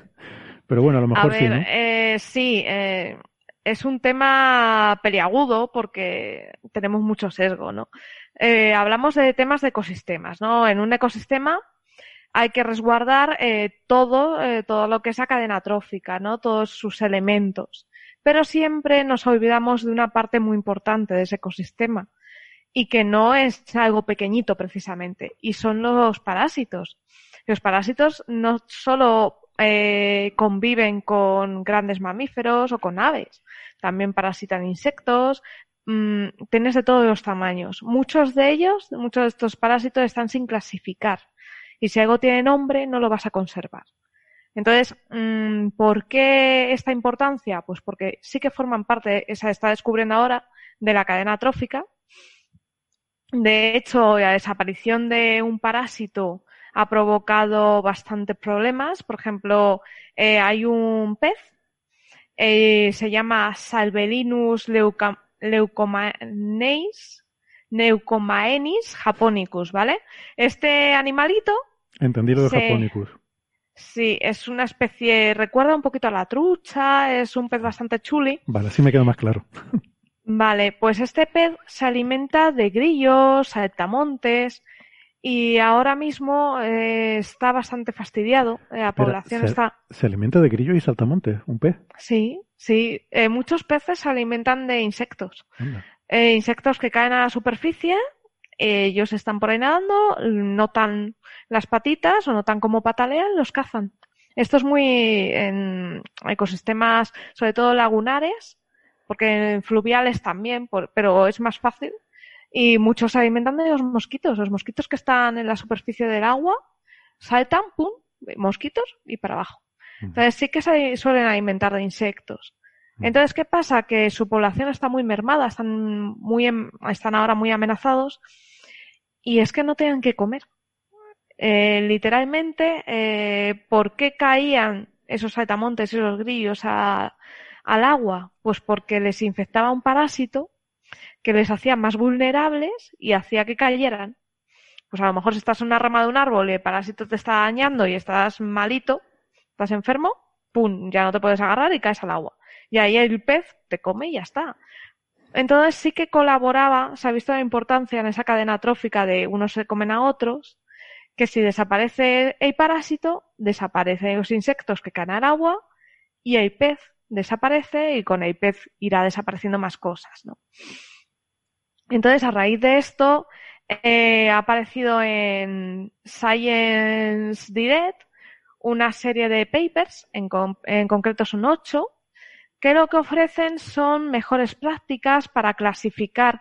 Eh, cada paper va sobre una cosa. Uno va de cómo clasificar mejor estos animales, cómo educar para, a la población para hacer eh, ciencia ciudadana.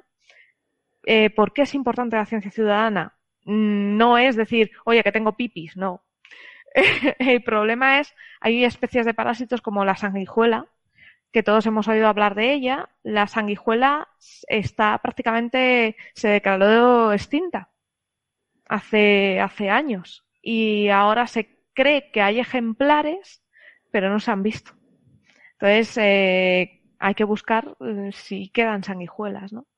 Tuvo su auge porque en la época en que en la medicina se usaban, se reproducían, se cultivaban, y ahora que han carecido de interés, la sanguijuela es perseguida y se eliminó. Lo de la época de que en la medicina se usaban, te queda un poco, vamos, la edad media, ¿no? ¿Te refieres? Sí, sí, sí, sí. No, no, no, se usaron hasta 1800 y pico, ¿Ah, cuidado. Sí? De hecho, la sanguijuela en su saliva, cuando te muerde, tiene anticoagulantes. Entonces sí que se obtenían de ella anticoagulantes. Ah. Entonces ahora que sabemos sintetizarlos y tal, ya no es tan necesaria. Entonces sí que hay sanguijuelas que se están perdiendo. Y con ello, claro, es una parte de nuestros ecosistemas. O sea, el parásito también es importante. Eh, de hecho, no solo hablan de parásitos, también te hablan de simbiontes. ¿Y por qué también se están perdiendo? Cuando tenemos animales que están en peligro y los metemos en cautividad, imagínate, coges un lince. El lince tiene parásitos. Pues tú lo coges que está herido, lo desparasitas, le cuidas y cuando está recuperado lo devuelves a su entorno. Esos parásitos te los has cepillado, los has eliminado, ¿no? Mm. Entonces sí que eh, toda este, esta desparasitación y esto eh, pues se está cargando muchas cosas. Porque a lo mejor eh, el ciclo de parásito, el ciclo de vida puede ser complejo, ¿no? Si estamos hablando de un parásito que bueno, que te pica y ya está, no tenemos problemas, pero si necesitamos un parásito que tiene, mm, tenemos un parásito que necesita un huésped para poner sus huevos, para luego eclosionar eh, y ir a otro huésped. Hay algunos que tienen un ciclo de vida muy, muy complicado y esos se pierden, se pierden totalmente, porque si tú mm, eliminas su medio, ya no, el parásito deja de existir. Y a lo mejor esos huevos son alimento para otra cosa, o las larvas son alimento para alguien. Entonces, como no se estudia, eh, hay mucha carencia de estudio de estos animales, pues se están, es ese peligro. Y por eso ha salido esto, este conjunto de ocho papers. Es que he leído aquí, bueno, al parecer lo que hay es una, una iniciativa, ¿no? Un plan de. Sí, es una iniciativa. Tiene 13, eh, son 13 objetivos mm, mm, a medio plazo, corto medio plazo, de aquí a un par de años. Y es un bueno un plan que se propone. Además hay varias instituciones aquí incluida la Universidad de Granada por cierto aquí aquí en España pero pero de muchas instituciones de diferentes partes del mundo incluso un museo de historia natural etcétera y, y eso está bueno está coordinada por una por un postdoc eh, que se llama Skylar Hopkins de, de la Universidad de California Santa Bárbara y plantean una serie de objetivos para conocer mejor, porque es que me sorprendió mucho una cosa que dice aquí, que básicamente conocemos el 10% de los parásitos del mundo. Conocemos muy poquitos. Y, y que aproximadamente, pues, a ver, no recuerdo el porcentaje, a ver si lo veo aquí.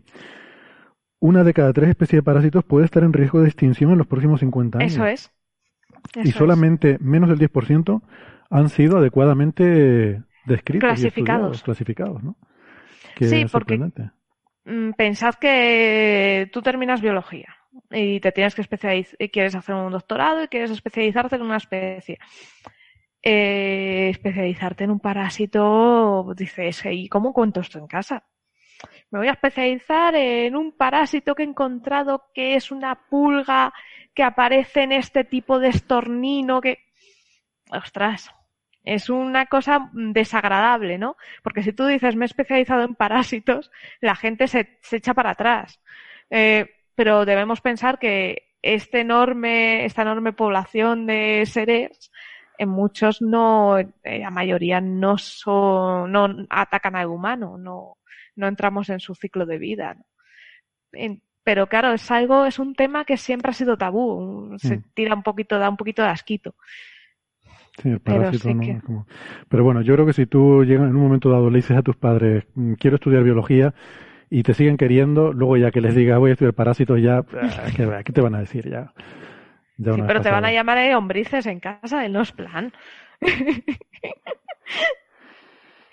Bueno, pues a ver, a ver qué tal. No sé si, pues, no sé, parece ambicioso, ¿no? Si hasta ahora se han identificado el 10% de especies y piensan llegar, no sé, el objetivo era llegar al, al 50%, querían o algo así. sí, en dos años, además. Mm, era muy. Parece como ambicioso, no sé, o tienen mucha financiación, que no sé cómo será, cómo estará el tema. No, lo que querían, sobre todo lo que querían era concienciar, en uno de los papers, eh, una de las iniciativas era concienciar a la gente. Eh, concienciar a las personas y dar, eh, hacer programas de educación ambiental y un poco hacer mucha ciencia ciudadana para ayudarles. Estaba interesante. Me parece que se, os digo qué paper, había un un paper que era eh, eh, se llama A Global Parasite Conservation Plan y aparece en, el enlace con el paper, eh, a los papers, aparece segundo. Y eso está bastante chulo. Muy bien. Vale. ¿Alguna cosita más sobre esto? Bueno, una curiosidad puramente de prensa rosa. no sé si conocéis al gran divulgador Biotai, eh, Antonio Osuna, Osuna Mascaró. Bueno, pues la madre, Carmen Mascaró, es una de las catedráticas de parasitología en la Universidad de Granada. La Universidad de Granada tiene un departamento muy fuerte de parasitología y ella ha dado varias charlas de divulgación, el que quiera que lo busque por YouTube. pues sí, en la Universidad de Granada seguro que estarán metidos en este claro, trabajo. Claro, sospecho que sí, porque además Mascaró eh, ah, espera, que Carmen Mascaró es la, digamos, la, jefa del grupo y bueno, y se dedican a estudiar parásitos de todo tipo. Hmm. Hmm. Es que vi un nombre español en alguno de los papers, pero no. En el paper este de. Pedro Cardoso veo yo aquí. Y también está Jorge Doña, pero Jorge, Doña, en, otro departamento, en el departamento de biología animal. Vale. No sé si colabora con, Carmen o no. Pero bueno, que Carmen tiene varias charlas divulgativas para que esté interesado en parásitos, que temas realmente súper curiosos sobre cómo los parásitos se relacionan con, el, hospedador y cómo condicionan su comportamiento y, es un tema realmente apasionante. Es súper interesante, es chulísimo. Muy bien. Vamos con la entrevista con eh, Carolina Jiménez. Carolina Jiménez, ¿qué tal? Buenas tardes para nosotros, buenos días para ti, ¿cómo estás? Muy bien, muy buenos días desde Vancouver, aquí todavía bostezando por la mañanita. Hemos hecho madrugada. ¿Cómo andáis vosotros? ¿Qué tal? Muy bien, muy bien. Estamos también con Sara Robisco. Hola, Sara. Hola. Y Francis Villatoro. ¿Qué tal, Francis? Hola, ¿qué tal?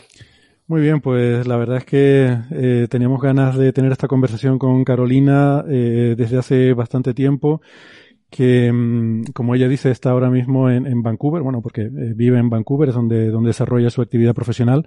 Vancouver, British Columbia, en Canadá, eh, una, una, ciudad preciosa. Estuve una vez, yo no sé, Francis y Sara, si ustedes han estado en, en Vancouver. No.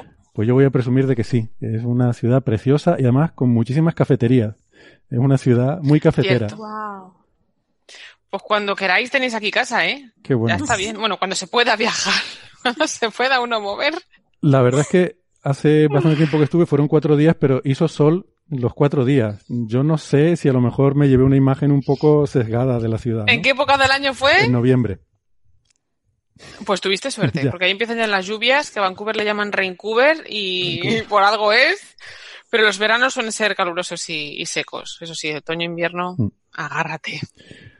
Pues bueno, eh, empezaré preguntándote por eh, qué, qué, es lo que te ha llevado ahí, ¿no? Pero antes quizás a modo de introducción, pues Carolina es eh, una experta en temas de, de, infografía, de animación digital y sobre todo, pues últimamente, además tienes el, iba a decir el honor, pero no sé si, a lo mejor se da mutuo de de haber participado en la producción de la nueva serie de Cosmos. De el, honor, el honor, dilo bien, claro. Sí, lo, iba a pues decir porque imagino para mí sería vamos, un honor increíble, pero... Pues imagínate para mí, por lo, por lo mismito. Porque también eres muy fan, ¿verdad? De Cosmos. Muy fan. Mm. Tengo, aquí tengo a Carl Sagan tatuado, en el brazo. Tatuado, pero qué pasada. Tiene a Carl Sagan tatuado en el brazo. O sea que, claro, en el, en el podcast no se ve, lógicamente, pero para quienes lo eso, pues, tengo la, la nébula trífida y tengo parte del disco de la Voyager, tengo Carl Sagan por aquí, Asimov por acá. Y, ¡Qué chulada! mi tatu astronómico y, y sí, Carl Sagan ha sido para mí desde niña pues una influencia fundamental en lo que, en, más que en lo que me dedico, a lo que me gusta. Lógicamente, porque yo quería ser astrónoma de niña y no pudo ser. Pero no me quejo, porque he acabado trabajando en Cosmos, así que no me, pues fíjate, claro, Y otros nos hemos hecho astrónomos y ni Cosmos ni nada, y al final tú eres la que ha acabado ahí. Pero aquí estamos todos juntos. sí. Pues nada, que sepas que nos da mucha envidia sana. Oye, ¿podrías mandarnos una fotografía de, para compartirla en redes sociales o algo así de ese tatuaje? Y... Sí, sí, sí, yo os mando. Tengo, tengo alguna foto mejor y, yo, os mando la foto. Tengo en mi blog tengo un pequeño artículo donde cuento los diferentes elementos del tatu y qué significa cada cosa, así que luego, luego os lo mando. Vale, pues lo, lo compartiremos. Te vemos mucho, te seguimos mucho en Twitter, por cierto, una cuenta, la de Carolina, que recomendamos mucho eh, a nuestros oyentes porque se aprenden muchísimas cosas súper interesantes sobre ese maravilloso engaño que es el cine. Eh, como dice Carolina, que nos engañan para hacernos soñar, ¿verdad? Y, se aprende mucho la cantidad de, de, cosas que cuentas de cómo se hacen algunas de nuestras películas favoritas, de cómo se han hecho. Y, y es muy, es muy espectacular, muy recomendable. Pues, os lo agradezco.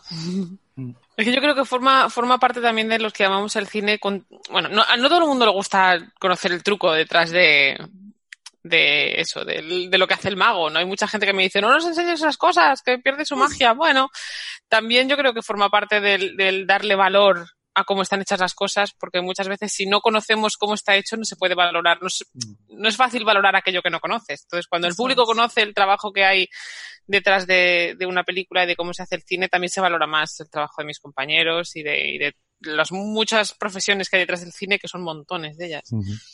Bien. Carolina, tú trabajas básicamente en una cosa que se llama layout. ¿Nos podrías explicar brevemente qué hace una editora de layout? Ah, pues, voy.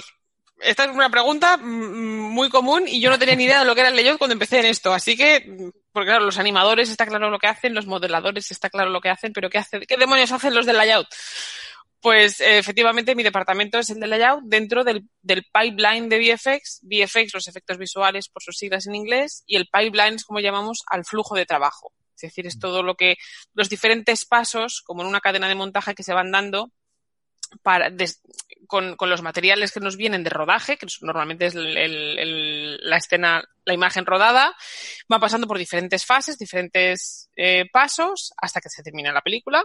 Entonces, uno de esos pasos es el layout. Nosotros lo que hacemos es que con todos los elementos que nos vienen dados desde rodaje, que es la imagen rodada propiamente dicha, que sale de las cámaras, y nos llegan en 3D, nos llegan los escenarios, nos llegan por parte del departamento de, modelado, nos llegan eh, los, personajes animados, todos los bichos, todos los monstruos, las armas, las naves, lo que, demonios que haya que incluir dentro de la escena. Entonces nosotros, digamos que montamos la escena, ponemos delante de la cámara todo lo que tiene que estar delante de la cámara, escogemos, trabajar, hacemos trabajo de cámara, es decir, escogemos el encuadre, la composición, el movimiento de cámara, la lente, todo, lo que tiene que ver con el trabajo de cámara forma parte del layout.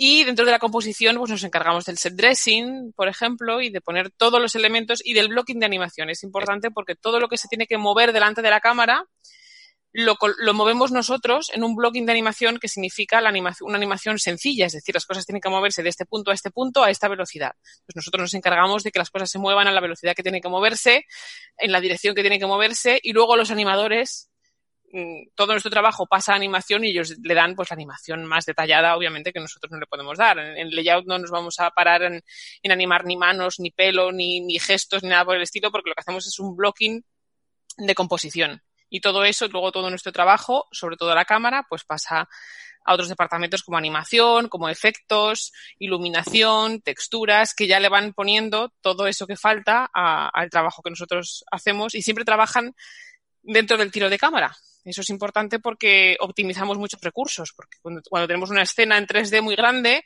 muchas veces no hace falta ni iluminar, ni texturizar, ni animar nada que no esté delante de la cámara, no esté delante del encuadre de la cámara. Si la cámara se va a mover así, no hace falta que animemos todo lo que está fuera del encuadre de cámara, entonces eso también ayuda a optimizar muchos recursos. Entonces, esa cámara que nosotros animamos son las que y, publicamos para los demás departamentos son los que todos los demás utilizan para hacer su trabajo de manera más optimizada y luego ya añaden las explosiones, la lluvia, todo eso viene después. Y, y más tarde los, los, compositores son los que hacen la composición de todos los renders por capas, todo aquello que se ha renderizado por todos los diferentes departamentos, lo ponen todo junto en plan sándwich y eso es lo que sale después ya para colorización, sonorización y después ya salas de cine.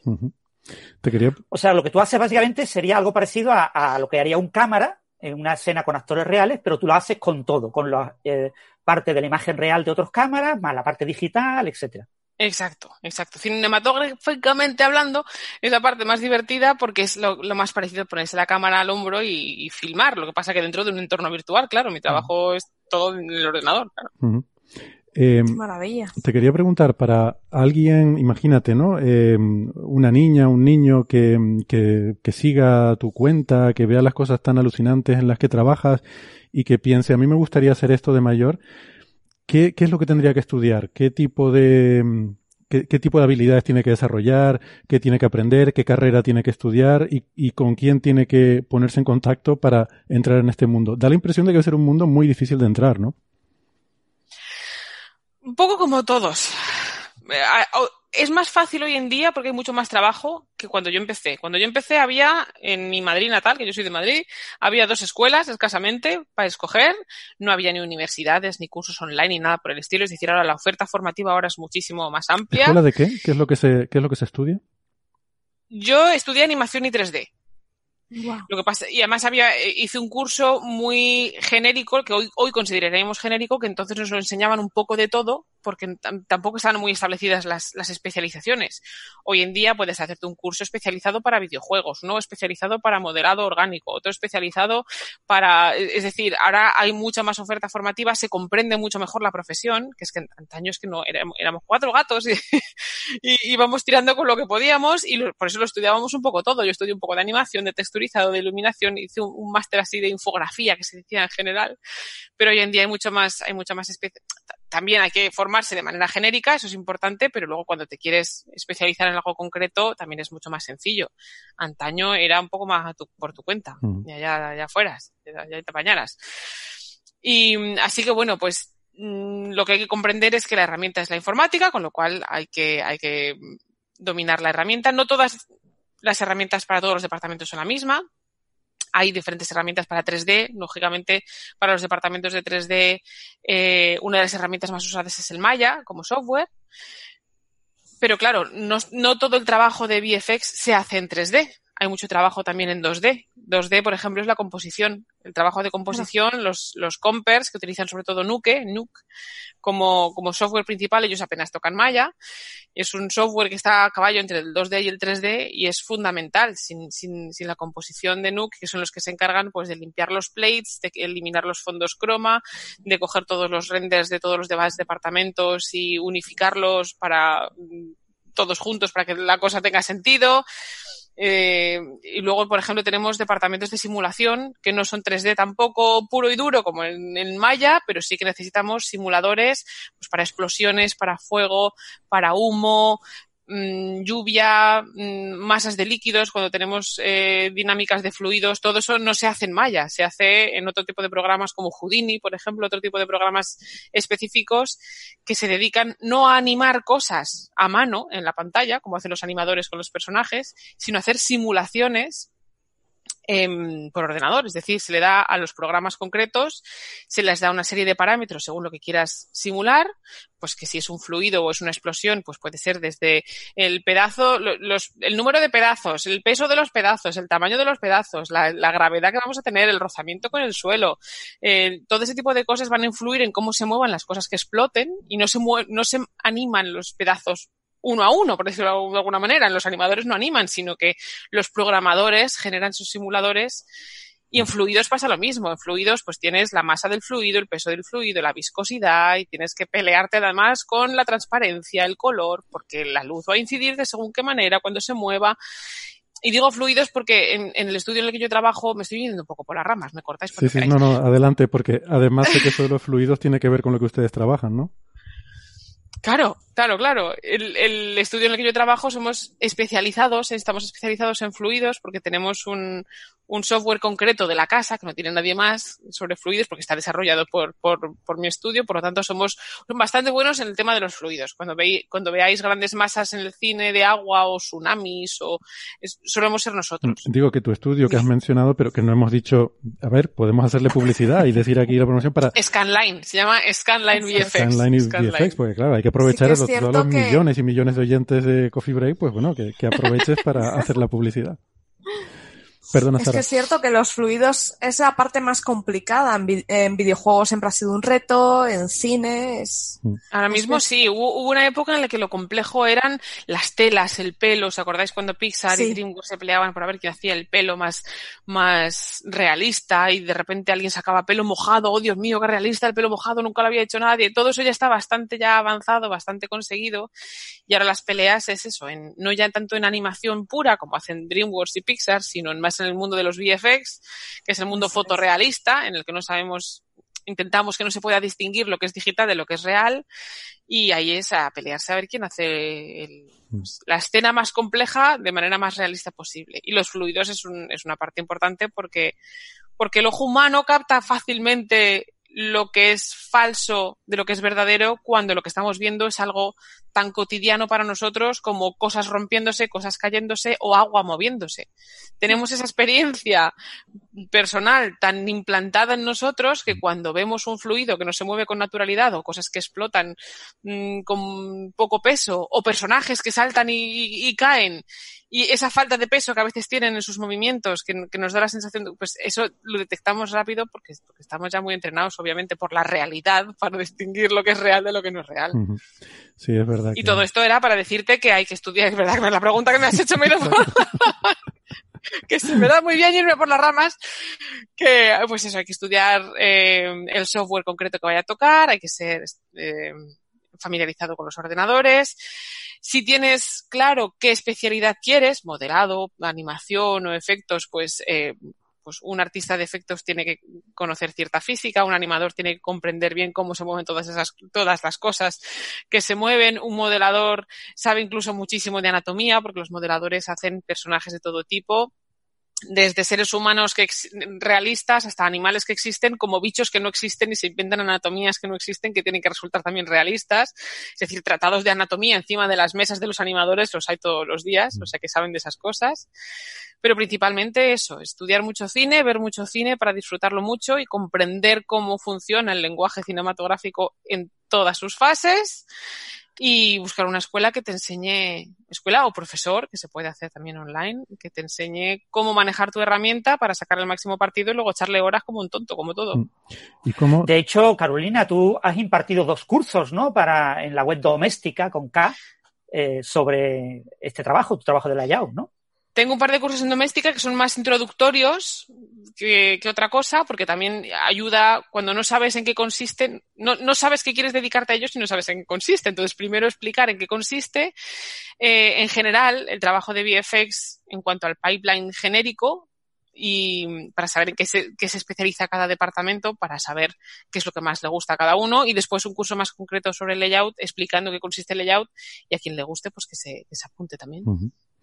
Y, y, y, luego, o sea, volviendo a tu carrera en particular, después de estudiar en Madrid, eh, ¿qué es lo que haces? Eh, ¿cómo, ¿Cómo acabas en Vancouver y cómo acabas en Scanline VFX?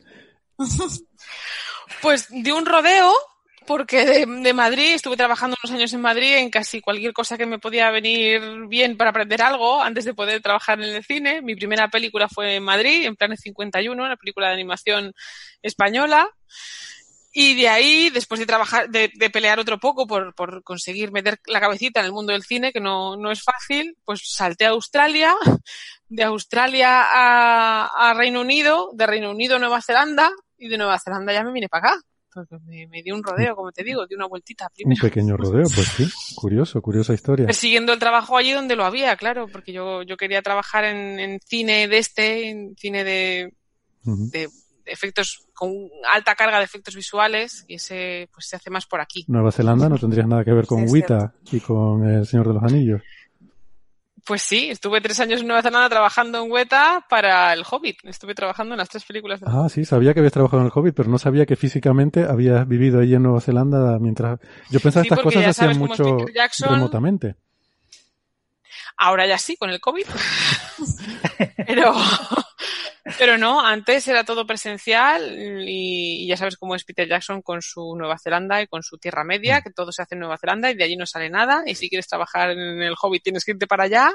Y allí me fui. Y allí estuve tres años viviendo y trabajando en Nueva Zelanda. Te he visto fotos en internet con Peter Jackson. ¿Llegaste a, a tener interacción con él?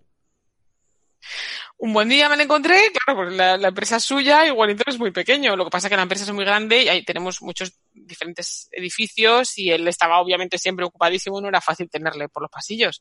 Pero cuando finalmente coincidimos dije, foto, esto, esta no se me escapa. Y sí, sí, toma muy amablemente una foto conmigo y le llamé jefe, eh, jefe, tal y cual.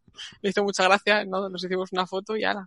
Oye, perdón, que no, quiero, en fin, que estoy acaparando, pero Sara, por ejemplo, seguro que tienes preguntas también y, que, quieres hacerle a Carolina. Eh, sí, por ejemplo, mm, en el tema de efectos especiales y tal, ¿una persona, por ejemplo, con bellas artes podría, podría entrar o...?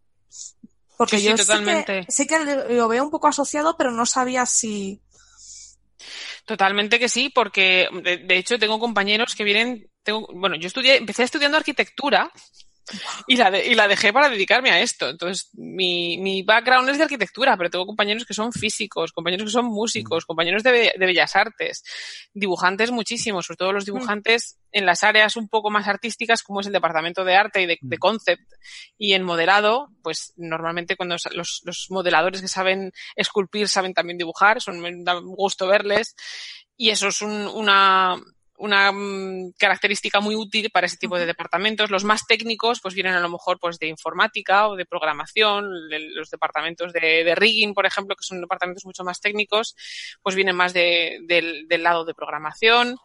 Pero tengo, tenemos hasta actores, porque los, los animadores son actores y, o sea, es, es una, como engloba tantos aspectos de una profesión tan variopinta como puede ser el cine, que es que no, no venimos de un solo lugar, cada uno viene de un lado, y además te encuentras también, te digo, con músicos, poetas, y no es difícil que se junten cuando nos podíamos juntar, que hace mucho que no vemos compañeros, mm. porque desde marzo estamos trabajando desde casa, pero cuando nos podíamos juntar, pues que salgan bandas de música, porque el que no toca la guitarra toca el piano, y el que no, es decir, son, son en general, mm, pues, pues mentes curiosas y relativamente artístico-creativas y pueden venir de cualquier parte. O sea que sí.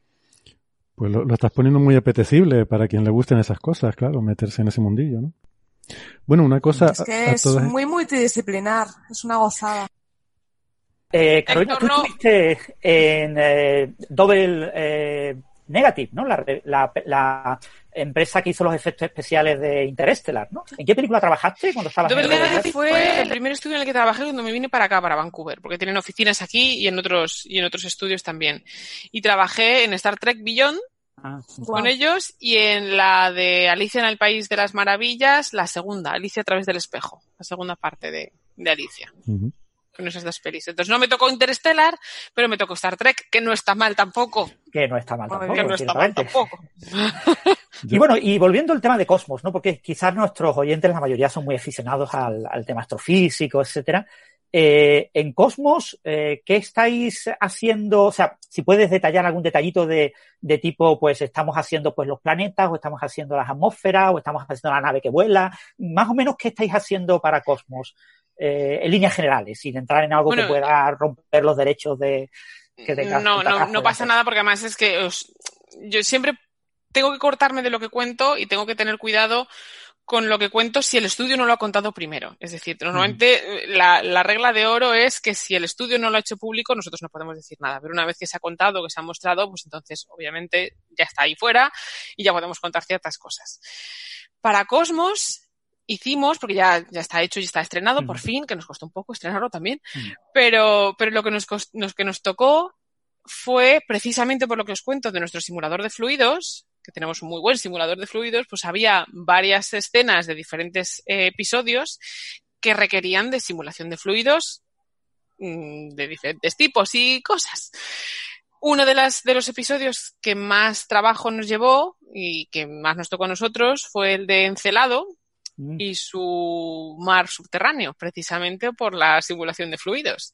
Entonces, normalmente cuando se, cuando se reparte el trabajo de efectos visuales tanto en una película como en una serie y se hace por, se suele hacer o por episodios completos cuando es una serie o si no por secuencias. Es decir, se puede, se suele repartir por secuencias. Entonces se, se calculó aquellos, aquellos, aquel trabajo que nosotros podíamos abarcar según nuestras especialidades y según eh, nuestras posibilidades del momento y trabajamos en cuatro episodios en concreto me alegra decir que trabajamos en la primera escena del primero de los episodios, que es cuando la Soti, cuando llega Neil deGrasse Tyson, se asoma al acantilado y llega la nave Soti, la, la, nave de la imaginación, a recogerle y la, col, la, la, punta, la colita de la Soti toca el agua. Mm. Entonces, esa simulación de la Soti levantando el agua cuando, cuando se acerca al acantilado, esa es nuestra por ejemplo. Y en ese episodio, eh, como luego la cosa iba de otro tema, pues ya no tocamos nada más, pero todo el episodio de Encelado, por ejemplo, y de mm. las, y de las nubes de, de Júpiter, de los flotadores de las nubes de Júpiter, porque, y esto los físicos lo sabéis más que de sobra, pero para quienes no sean físicos también lo, lo comentamos, los fluidos no son simplemente líquidos. Hay muchísimas cosas que se comportan como un fluido que no tienen por qué ser líquidos. Comúnmente, coloquialmente, parece que cuando hablamos de un fluido estamos hablando de agua o de cosas que contengan agua que se muevan como un líquido, pero no. Se puede mover como un fluido, pues desde las nubes en, el, en una atmósfera, atmósferas tanto de la de la Tierra como la de cualquier otro planeta y otras muchas cosas. Hay muchas, le llamamos partículas. Los simuladores de, de fluidos trabajan por partículas, por ordenador. Entonces, esas partículas pueden ser Mm. Gotas de agua, o pueden ser motas de polvo, o pueden ser mm, granos de sal. Y ahora os contaré mm. por qué digo lo de los granos de sal, porque en Ant-Man y la avispa, por ejemplo, en la película de Marvel, una de las escenas que nos tocó a nosotros eh, trabajar es, no sé si la habéis visto, pero en la pelea de la cocina hay un salero que, que, la avispa hace gigante mientras está rodando en el aire, con lo tanto el salero se hace gigante y la sal dentro del salero se tiene que mover mientras está rodando por el aire y esa sal dentro del salero se comporta como un fluido, porque los granos de sal se comportan como partículas que mm. tienen que interactuar entre sí para moverse como un fluido. Así mm. que, aunque no lo parezca, la sal es un fluido y nos tocó esa secuencia por eso, precisamente. Sí, todo, todos son fluidos. Y las nubes de, Claro, cualquier cosa que, que, sean elementos estrellas en que estén interactuando entre sí. Es algo muy común. Por ejemplo, exactamente. Exactamente. Mientras haya fuerzas que interactúen y que impriman según qué, qué movimiento y qué fuerzas y qué, pues todo eso puede ser un fluido. Y las nubes de Júpiter, en el, en el episodio de los flotadores, pues, pues son nubes muy densas que también están animadas como si fueran un fluido por, por nosotros, por el equipo de Scanline, claro. Así que nos mm. tocó, todas esas secuencias nos tocaron a nosotros. A mí concretamente, desde el layout, pues me tocó hacer un poco de previs, que eso es una de las cosas más divertidas que hay, porque es como hacer el boceto inicial. Normalmente el previs, que es la manera cortada de decir previsualización, es una especie de storyboard animado que nos llega desde el cliente, nos pasa el cliente, el director o la productora, para que nos sirva de ejemplo, para que nos sirva de referencia para trabajar. Pero en este caso no teníamos previs. Teníamos algunos, algunos eh, bocetos, algunos storyboards y muchos conceptos, pero no había previs. Eso me tocó hacerlo a mí. Y es que no me podía hacer más feliz a mí, claro, porque era empezar a mover las cosas casi de cero, ¿no? Empezar a decidir cómo se movían las cosas, a qué distancia estaban las cosas, qué tamaño tenían, incluso qué color, porque muchas veces, aunque nosotros no imprimamos en layout, no les demos textura final, pero sí que decidimos la atmósfera colorímetro, colorífera de las, de las cosas. Entonces, todo ese trabajo nos toca a nosotros, más concretamente a mí, porque el equipo era pequeñito, porque es uno de los proyectos que eran no eran de los más grandes, claro, así que mm. se me tocó a mí, yo dando palmas con las orejas. Qué maravilla, ¿no? Cuando, ¿Eso qué fue? ¿Te preguntaron, llegaron y dicen, bueno, hay voluntarios aquí para trabajar en esta cosa, no sé, algo de Cosmos, de un documental, ¿hay, alguien que quiera trabajar en Eso fue Bueno, porque, mi, porque mis compañeros de departamento. aquí esta chica, esta chica que es friki, pásale la, la, fricada está pasando. a muchos, algunos compañeros ya me conocen. Entonces, hay uno en concreto, un compañero que tengo mucho cariño, que me conoce perfectamente y sabe de qué va todo esto, sobre todo porque es que tengo mm, cosas del espacio por mi, por mi mesa. Mi lámpara de mesa es un astronauta, no te digo más, en, el trabajo. O sea, todo, el mundo lo sabe, ¿no? Entonces, lo que suelen hacer es que antes de, antes de repartir quién va a hacer qué, o, de, de calcular recursos de personal, normalmente el estudio nos manda un email a todos anunciándonos pues el nuevo proyecto en el que vamos a trabajar en el futuro próximo. Entonces llegó un email diciéndonos que nos habían dado unos cuantos eh, planos para trabajar en la serie de Cosmos. Entonces ese día llegó, yo llegué un poco tarde al estudio, fíjate, llegué como cinco minutos tarde. Entonces lo primero que hago es encender el ordenador y leer el email. Entonces me, me senté en mi mesa con mi café, con no sé qué, me estaba quitando el abrigo y entonces empecé a escuchar cuchicheos. mis, compañeros que estaban delante de mí, no sé qué, Carolina, nosotros lo habrá visto, digo, ¿qué ha pasado? Digo, ¿qué pasará? Y eso que te mosqueas así un poco, pero dices, no sé. Encendí el email, leí ese email y según leí el asunto del email que nos había tocado trabajar en Cosmos, pegué un salto de la mesa. me, me, los quedé así mirando sin poder decir nada, con los ojos abiertos y me miraron como diciendo, ya lo has leído, ¿no? Ya sabía, estábamos esperando a ver si lo habías leído o no lo habías. Y, esa misma mañana, pues corrí al despacho de mi coordinadora, que le dije, por favor, por favor, porque claro, como estamos trabajando siempre en varios mm, proyectos a la vez, pues del equipo de layout, pues hay cinco que están trabajando en esto, mm. cuatro en esto, dos en esto. Entonces me acerqué y le dije, yo no sé cuándo vamos a empezar a trabajar en Cosmos, pero por favor, por favor, dámela a mí. Me dijo, ya me esperaba yo que tú me dijeras. Y efectivamente organizaron después de yo mucho suplicar, organizaron el, el, equipo de trabajo de las siguientes semanas, porque no empezábamos hasta un mes o dos meses eh, más tarde, y lo hicieron para que yo pudiera encargarme de, del proyecto. Y mm. fue mi primer proyecto como lead. Así que ah, gracias. Qué maravilla. Pero vamos, me estaban esperando, estaba todo el mundo diciendo si esto es para ella, esto, esto como se lo den a alguien más, la matamos. Oye, ¿y cuánto te costó mantener la boca cerrada y no decirle nada a nadie de que estabas trabajando en Cosmos hasta que por fin lo pudiste anunciar? Uf, cuesta, ¿eh? Cuesta porque eso no podemos hacerlo, claro, hasta que no, hasta que no sale en la página web de, de la, del estudio, no podemos decir nada.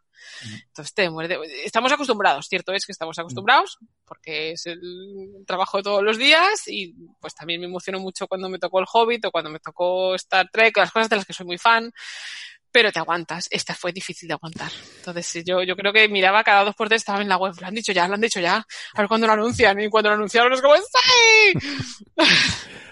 Oye, hay un vídeo que ha sacado el estudio donde se, se ven una serie de planos de, de, Cosmos que entiendo que son en los que ha trabajado, eh, en los que, en los que han trabajado ustedes y mm, creo que lo he visto, bueno, lo compartiste tú en Twitter, si no recuerdo mal, eso es, eso em. fue lo que pude compartir. Una vez que lo publicaron ellos, ya lo pude compartir yo. Y esas son algunas de las escenas en las que hemos trabajado en Scanline. Pues si me lo pasas también, luego lo pondremos en las referencias del episodio también para que la gente pueda ver eh, y cuando vean la serie, pues puedan ver cuáles son las escenas en las que Carolina ahí tuvo, tuvo mano, ¿no?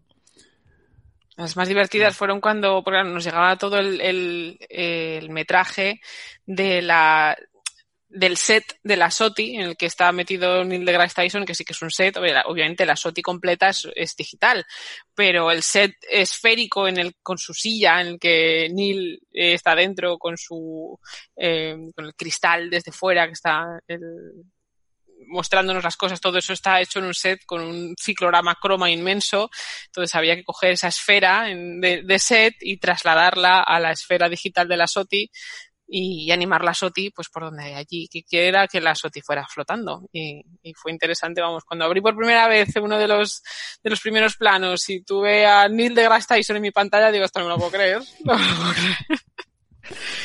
Fue, fue, muy emocionante. la, verdad Un honor, como dices tú. Esas, eh, esas escenas se ven impresionantes. O sea, que el, el trabajo es estupendo, ¿no? Una duda, ¿es más, eh, ¿te pareció más difícil hacer algo para un documental eh, que algo para una película de Hollywood. Eh, Pues es distinto, es bastante distinto también dependiendo de qué película. Hmm. El trabajo suele ser el mismo en, términos de descripción del trabajo, porque son, son los mismos requerimientos, los mismos equipos, el mismo, el mismo personal, es decir, el, el trabajo es más o menos equivalente. La diferencia normalmente es sobre la presión que imponga pues el director o la productora hmm. en el proyecto concreto. Por eso hay muchas veces, siempre digo que es más divertido trabajar en, películas de menor presupuesto, que en las grandes películas de Marvel, porque las grandes películas de Marvel, que también es súper interesante trabajar en ellas y se aprende una barbaridad, pero vienen las cosas mucho más restringidas. Marvel no te va a dejar salirte mucho de, de donde tienes que ir, tienen las cosas muy claras y están siempre encima de tu hombro para que, para que des exactamente lo que están pidiendo y como son grandes presupuestos también hay grandes riesgos, con lo cual no se juegan mm, las cosas demasiado, pero cuando son proyectos menores, cuando son películas con menor presupuesto, con menos presión de taquilla y cosas por el estilo, muchas veces tenemos un poco más de, de mano abierta, de mano ancha y podemos proponer cosas, tener ideas y cosas por el estilo. Y en las series pasa algo parecido, porque también trabajamos en Juego de Tronos, eh, casi en la misma época, y en Juego de Tronos venían las cosas muy estrictamente establecidas, mientras que en Cosmos venían bastante más laxas en el sentido de que teníamos conceptos e ideas, teníamos storyboards y teníamos, guiones, pero no teníamos eh, restricciones mm, visuales muy, muy férreas, digámoslo así. Con lo cual fue mucho más divertido. Puede ser en un sentido más sencillo y en otro sentido también puede ser más complejo, porque el trabajo también implica mucho más trabajo que el simplemente dar los botones que te toca dar. Tienes que poner parte de tu creatividad y tienes que poner parte de lo que tú crees que va a quedar mejor. Y, y, en ese sentido, pues es mucho más divertido. A veces un poco también más estresante, porque también te exiges a ti mismo dar lo mejor y, intentar impresionar, ¿no? Con aquello que puedas aportar.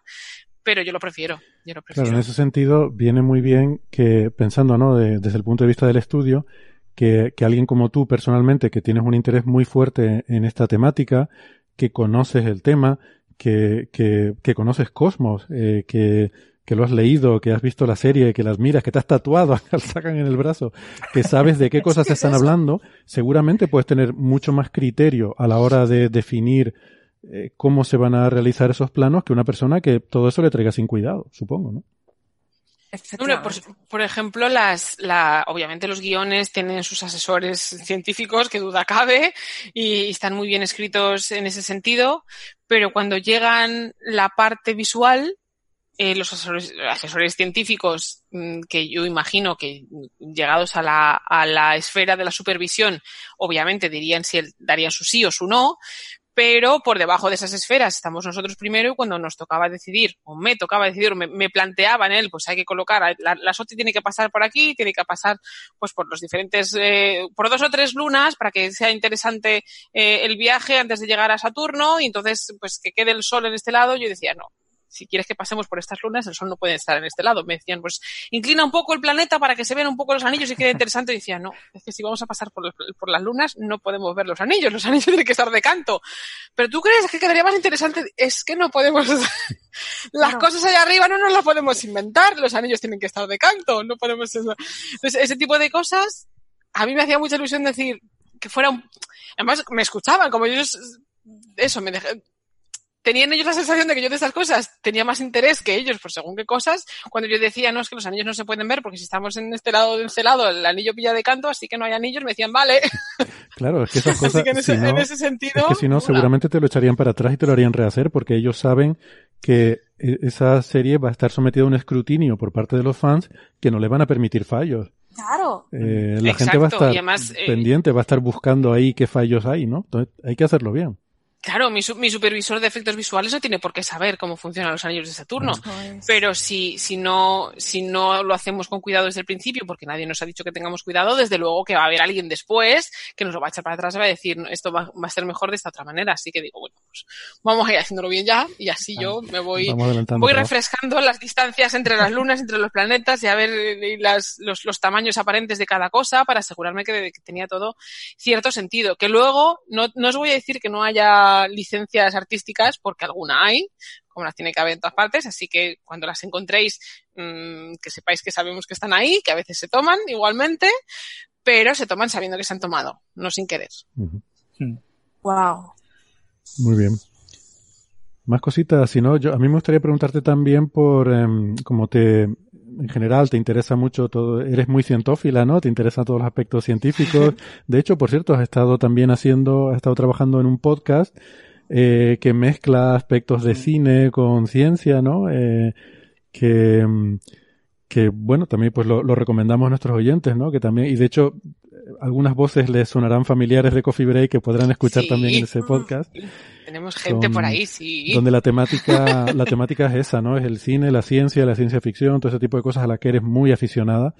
Y, se nota eh, viendo también viendo también las cosas que tuiteas em, entonces yendo un poco a, a, lo que es el cine no que es una de tus grandes aficiones y el cine de ciencia ficción cuáles son tus películas favoritas cuáles son las cosas que más te motivan y, y qué, qué, películas crees que son más interesantes desde el punto de vista de estimular curiosidad científica eh, por favor no digas Interstellar No te preocupes que yo con Interstellar, Interstellar y yo tenemos problemas de tensión. Vale. Digámoslo así. Vale, lo dejamos, lo yo sé que no, yo sé que estoy en la minoría, yo sé que estoy en la minoría, pero, pero bueno, Interstellar lo, lo, pongo en el mismo saco que Gravity, por ejemplo, que son películas que no conseguí disfrutar del todo. Vale por diferentes motivos. Que no sé si sabéis por dónde voy, que imagino que sí. Tenemos, tenemos nuestra, eh, con Interstellar tenemos también nuestras divisiones internas, ¿no? También en el grupo de Coffee Break hay mucha discusión con esa película. Es curioso. Lo sé, lo sé. Bueno, eh... Y um, Interstellar, que es una película muy interesante, sin duda, y es una película muy buena, que está muy bien hecha, pero yo tengo otras favoritas. Obviamente Contact. Contact me ah. parece una película muy bien montada, muy bien hecha, muy bien llevada, llena de amor por la ciencia, llena de amor por el cine, porque, porque equilibra muy bien las dos cosas. Me gusta mucho Moon, por ejemplo, es una película que dentro de que, pues eso, a lo mejor divulga menos, pero está muy bien llevada también. 2001 es una película que me gusta muchísimo también. Mm. Odisea en el espacio. Eh, iba a decir Apolo 13, pero Apolo 13 es casi más película histórica que película de ciencia ficción, pero creo que está muy bien hecha también. Y, y quien vea Apolo 13 y no se enamore del, del los viajes a la luna, pues no, no sé qué hace con su vida. Así que en ese sentido yo creo que a pesar de eso, de no ser ciencia ficción, sino que ser ciencia histórica, creo que divulga muy bien, porque se aprende un montón de lo difícil que es llegar allá arriba, de los problemas que, los frágiles que somos, los, los resolutos que podemos ser y de lo lejos que está la luna a pesar de que parece que está allá al lado. Y todo ese tipo de cosas yo las aprendí, muchas de ellas viendo Apolo 13 o, me, incitaron a, informarme mejor después de ver Apolo 13, que me parece un peliculón. Maravillosa esa película. Coincido, la verdad que coincido plenamente con oh. Es que es, todo, es épica, es bonita, es... Mm, Está... Y se toma sus licencias también. Se toma sus licencias, la, historia de verdad, pero son, son licencias muy pasables en favor de, de, la emoción que transmite el amor por subir ahí arriba, mm. por jugarse la vida para, para pisar otro mundo. ¡Demonios! ¡Ay! Oye, yo tengo, yo tengo esta cosa de, a mí, en fin, hay, mucha gente que me tiene puesta una cruz porque a veces digo que, a mí me gustó más 2010 que 2001. Entonces, no, no, te, no te voy a pedir que, que No, no, cuidado, que 2010 me encanta, ah. ¿eh? Yo también he sido de las que, yo también he sido de las que cuando digo, joder, 2010, claro, oh, no, porque los, los snobs 2001, 2001, por supuesto, 2001 es un peliculón, es una obra maestra, pero no podemos juzgar 2010 bajo, bajo la lupa de 2001, no se les puede, no es justo compararlas porque no trabajan en la misma liga, a empezar. Pero, pero como película independiente, 2010 a mí me parece una película tremendamente interesante es una película más convencional, pero porque 2001 se sale de todos los moldes. Entonces, como película, como película independiente de, de, su saga, a mí 2010 me parece un peliculón. Muy bien, muy bien. Peliculón. Y hablamos, y hablamos también de, enseña lo que se tarda en llegar a las estrellas, lo grande que puede ser Júpiter, lo cerquita que estuvo de ser Sol y no pudo, y, nos hace pensar sobre, pues eso, una vez más, sobre el espíritu humano, lo que nos separa, lo que nos une, lo tontos que somos y los pequeños que somos ahí en nuestra mota de polvo que no le importamos a nadie, más que a nosotros mismos. Ese tipo de reflexiones 2010 las hace muy bien. Yo además Así que no hay que meterlas en el mismo saco de 2001, hay que disfrutarla como es, que, que lo tengo un puntito con 2010 que suelo eh, sacar a colación y que, no, en fin, que, para mí es relevante y creo que, debo ser el único que me he fijado en eso, que es que es una de las poquitísimas, infinitesimísimas, eh, como se diga eso, películas que hay en la historia del cine en las que no hay un malo. Eh, en las que hay una serie de, en fin, de personajes y No hay el típico malo, ni siquiera 2001, o sea, 2001 tiene un malo clásico muy clásico, que es un, un ordenador psicópata asesino, pero 2010 no hay ni eso, hasta se redime a ese pues psicópata. Fíjate que ni en, ni en Apolo 13 ni en Contact hay malo malísimo. Si lo pensamos, es verdad. si lo pensamos, malo malísimo es, cosa más de, ¿no? Mm. La adversidad y pues las circunstancias son suficientemente malas, malísimas en estos tres casos como para que sea no, no haga falta ponerle cara y nombre. En pero contas te ponen el supuesto malo, que sería la religión, te lo ponen como un diálogo. De hecho, Y, el antagonista acaba siendo alguien a quien comprendes, por lo tanto no es, ni, siquiera el antagonista, el antagonista es un villano, para nada, es alguien con intereses diferentes que te hace pensar y con quien acabas, por quien acabas sintiendo cierta simpatía por cómo acaba el pobre mío. Así que, pues están más cercanas probablemente a cómo funciona la vida y la humanidad en realidad, que nunca tenemos las cosas las cosas no son blanco y negro, la gente no es buena y mala, hay un poco de todo, hay muchos grises de por medio. ¿Tienes alguna cosa, Francis? Por cierto, no hemos dicho el nombre de tu podcast, ¿no? El Cinescopio, ¿no? El Cinescopio. Está ahora mismo en pausa, la verdad. Después de la primera temporada, pues por temas personales hemos puesto un poco en pausa, pero lo retomaremos. Tenemos, la primera temporada tuvo cinco episodios en los que lo que hacemos es que tomamos un tema, hablamos del cine, de las películas que tratan ese tema y después traemos científicos invitados para que nos cuenten si ese tema científico en las películas está bien tratado o no y que, nos respondan preguntas del público sobre, sobre el cine de, ese tipo de cosas. Y tratamos cosas como el robot, los viajes en el tiempo, eh, viajes interestelares y cosas por el estilo. Así que volverá la nueva temporada, la segunda temporada del Cinescopio y, espero que os guste. Y, espero que participéis, que cuento con vosotros. Nos, nos vais vale, a Vale. Son episodios larguísimos, son, habéis copiado de Coffee Break, porque duran horas. ¿Eh? ¿Eh?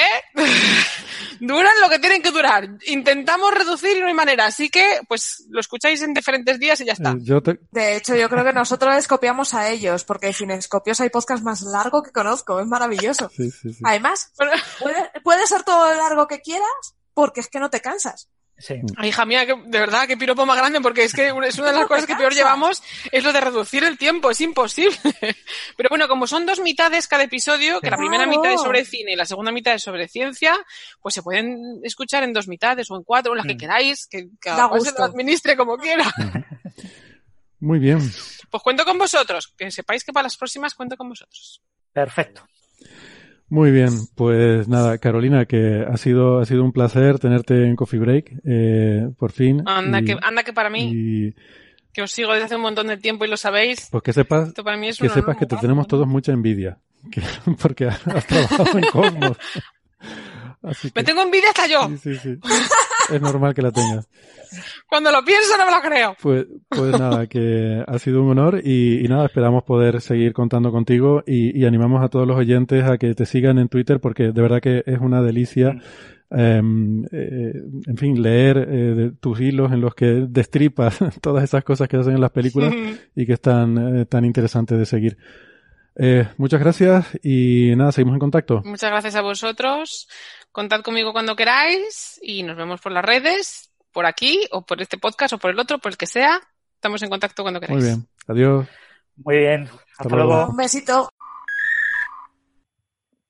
Muy bien. Pues nada, si les parece, vamos entonces a coger un par de preguntitas del público y con eso vamos poniendo la cita al programa. Aquí comienza señales, señales, señales de los oyentes, de los oyentes, de los oyentes.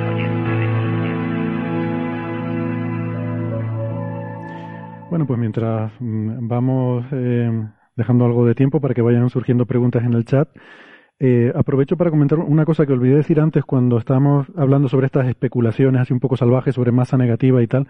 Algo que Francis mencionó muy de pasada, la semana pasada, sobre que si esto existiera, si pudiera haber masas negativas, entonces el universo se iría a la porra, ¿no? Y, yo creo que, no, no, lo explicaste, Francis, lo dijiste así como de pasada, yo creo que esto tiene que ver con algo que le he oído decir a, John Carroll cuando salió el artículo de Farns, que él decía que él no creía que esto fuera posible, porque entonces, eh, eh, como, en fin, la cuántica permite que se, que se produzcan transiciones espontáneas a estado siempre que no se violen las conservaciones de las cantidades, pues en, en el vacío podrían estar apareciendo continuamente partículas de una cierta energía positiva y negativa sin ningún límite ¿eh? eh, hasta el infinito y, y, que se desestabilizaría el vacío, ¿no? Podrían aparecer mientras la eh, sea la, la, suma sea cero, se podrían generar infinitamente partículas con masas positivas y negativas, ¿no? No sé si iba por ahí también tu comentario. Bueno, la, la clave era la energía negativa. O sea, la, energía, negativa es el problema, la diferencia con masa negativa. Mm. Eh, la, energía en cuántica para que un sistema sea estable tiene que estar acotada inferiormente, tiene que haber una energía mínima, ¿vale? Entonces, a esa energía mínima le puedo llamar energía cero o le puedo llamar energía negativa, menos tres, si quieres, ¿vale? O sea, por ejemplo, en el efecto Casimir, yo cojo el vacío de un campo electromagnético en una región con una cierta anchura y lo comparo con el vacío en una región virtualmente infinita. Entonces, si digo que el vacío más grande, el vacío externo, tiene energía cero, el vacío en una región limitada entre dos placas, como es más pequeñito, pues tiene que tener una energía más pequeña que cero, energía negativa. ¿vale? O sea, es energía negativa desde el punto de vista relativo, pero siempre es una energía acotada inferiormente. Hmm. El problema que tienen las energías negativas, si no están acotadas inferiormente, es decir, si no tengo un punto que yo puedo poner cero. ¿eh? Recordar que, igual que pasa con, un, con una altura, ¿dónde está la altura? ¿no? Yo estoy sobre el nivel del mar, pero ¿qué es el nivel del mar? ¿no? ¿Dónde está el nivel del mar? Pues lo mismo pasa con el nivel de energía cero, ¿no? ¿Dónde pongo el nivel de energía cero? Pero tiene que haber un nivel de energía cero, tiene que haber un mínimo de energía. Si yo permito energías arbitrarias eh, por debajo de, o sea, como si no existiera un mínimo de energía, entonces yo permito mecanismos por el cual el propio vacío cuántico se desasteoliza, se vuelve inestable y entonces tú puedes generar eh, una cantidad infinita de partículas de ese vacío. Y entonces, si puedes generar una cantidad infinita de partículas, si se puede, ocurrirá. Está ocurriendo y ya ha ocurrido. Entonces, eh, si el universo existe, eso está prohibido. Sí, exactamente. Sí, creo que iba, me expliqué bastante mal, pero creo que iba por ahí también el asunto, ¿no? Pero es por energía. El tema de la masa es diferente, porque la, el concepto de masa, el problema que tenemos en el concepto de masa en, física eh, newtoniana y, heredado también en física relativista, pero siempre como algo heredado, es eh, que llamamos masa prácticamente a cualquier cosa. ¿Vale? O sea, cualquier cosa que sea energía la llamamos masa. Y no es verdad. Hay muchos tipos de masa. O sea, en física de partículas la masa es lo que surge tras el acoplamiento con el campo de Higgs. Punto pelota, nada más. Nada más es masa. Todo el resto no es masa. Pero es que hay muchas cosas que no son eso, que son, por ejemplo, la propia carga eléctrica del electrón le da mm, energía de punto cero, es decir, masa al electrón. La masa del electrón no es toda debida al campo de Higgs. Es del orden de, del orden de, pocos porcentajes, no recuerdo el porcentaje. Si no sé si era el 1% o el 2%, pero hay un pequeño porcentaje de la masa del electrón que es debido a su propia carga, a la energía necesaria de llevar esa carga desde el infinito hasta donde se encuentra el electrón. Hmm. ¿Eh?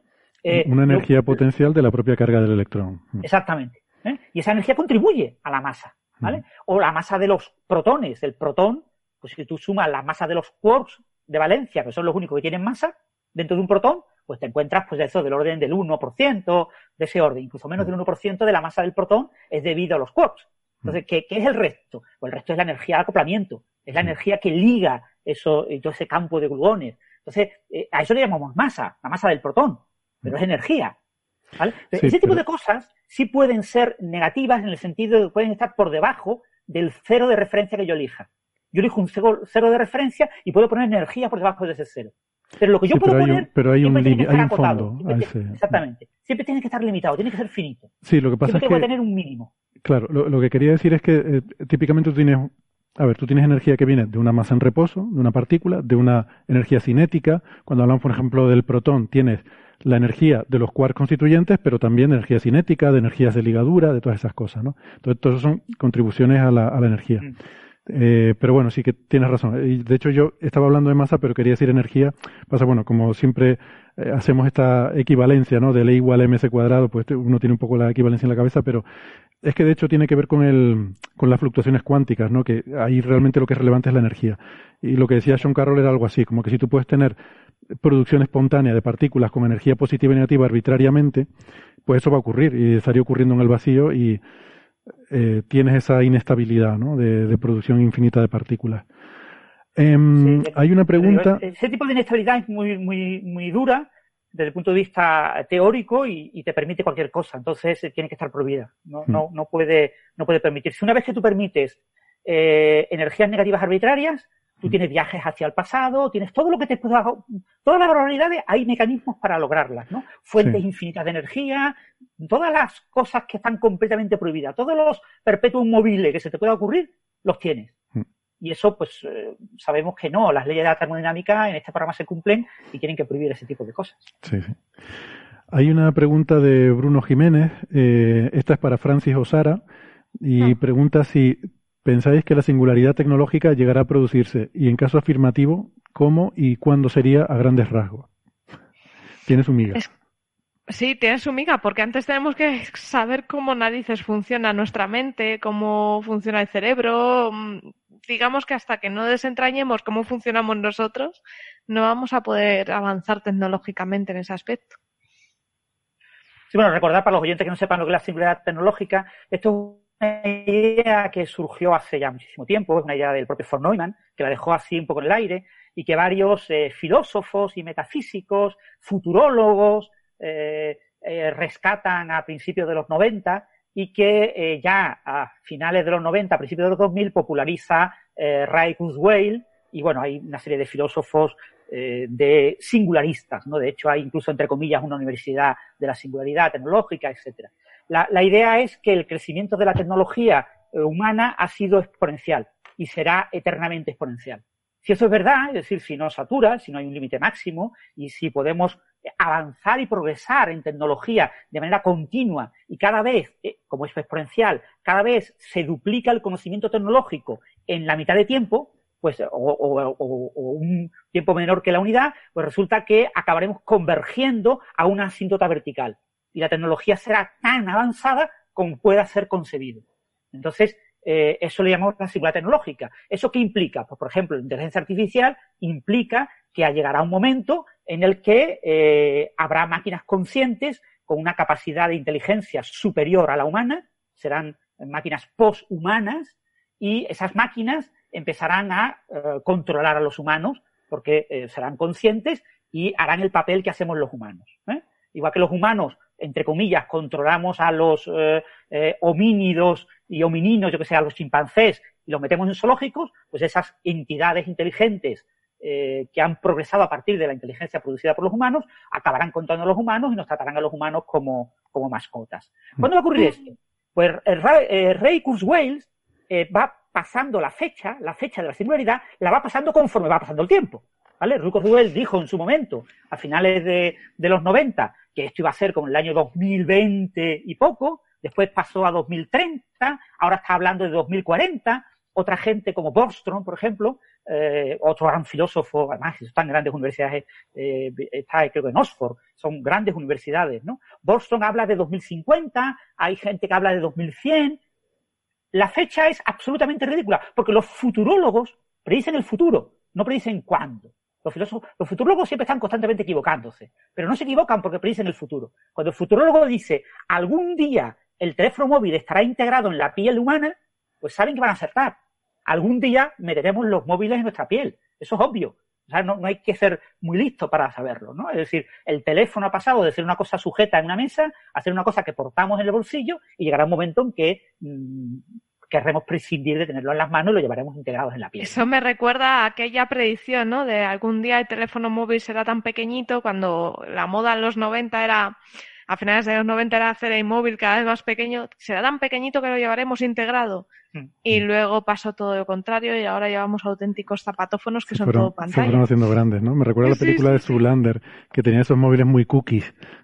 Sí, bueno, eh, una bueno, de hecho, eh, no, sé si os acordáis, Nokia llegado a sacar un teléfono que era de grosor de un dedo, era como un pintalabios. Pero eso se recuperará, es decir, en el momento en el que el, teléfono móvil se integre con tu sistema cognitivo y te proyecte imágenes en la mente, tú no tendrás que ver físicamente esas imágenes.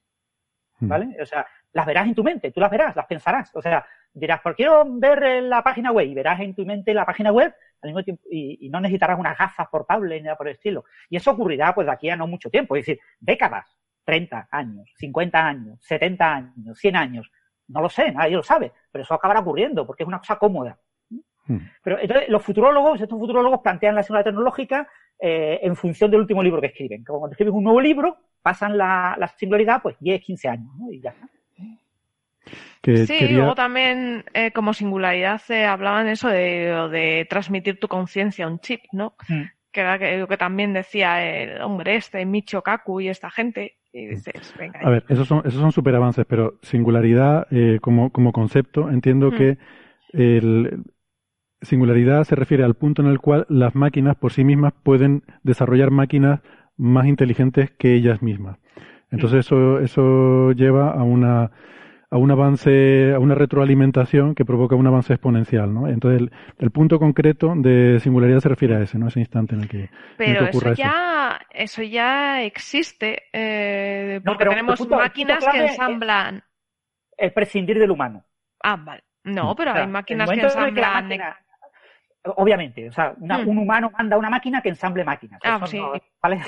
Eh, o un humano diseña una máquina que, nos estamos hablando de una, máquina que llega un momento en que la máquina dice, mira, que es que mm, el humano es prescindible, yo puedo hacer todo lo que hago sin necesidad de un humano y, y empiezo a hacerlo, porque si puede, lo hace. la hmm. máquina sí, sí, pero la clave, o sea, la, definición de singularidad es que pueda hacer otra máquina más avanzada que, más inteligente que ella. Entonces ese es el, es el comienzo de la singularidad, ¿no? Una, o sea, porque puede haber una máquina que prescinda del humano para, yo qué sé, cosechar tomates. Pero, pero esa no sería la singularidad. Y, quiero aclarar, yo dije que la pregunta era de Bruno Jiménez, pero estoy diciendo, me dice que no. La pregunta es de Jorge eh, Alcácer. Lo que pasa es que Bruno está haciendo de eh, moderador del foro y está recopilando preguntas para ponérnoslas aquí, eh, lo cual pues le agradezco porque así las tenemos Bruno es genial más accesibles y más sencillitas. Ya me extraña a mí, si Bruno suele estar más respondiendo que haciendo preguntas. Así que me extrañó verlo haciendo una pregunta, pero muchas gracias por estar ahí, que además siempre, eh, la verdad que es un, un habitual que no falla nunca y, y ayuda mucho y, y nos recopila también las preguntas. ¿no?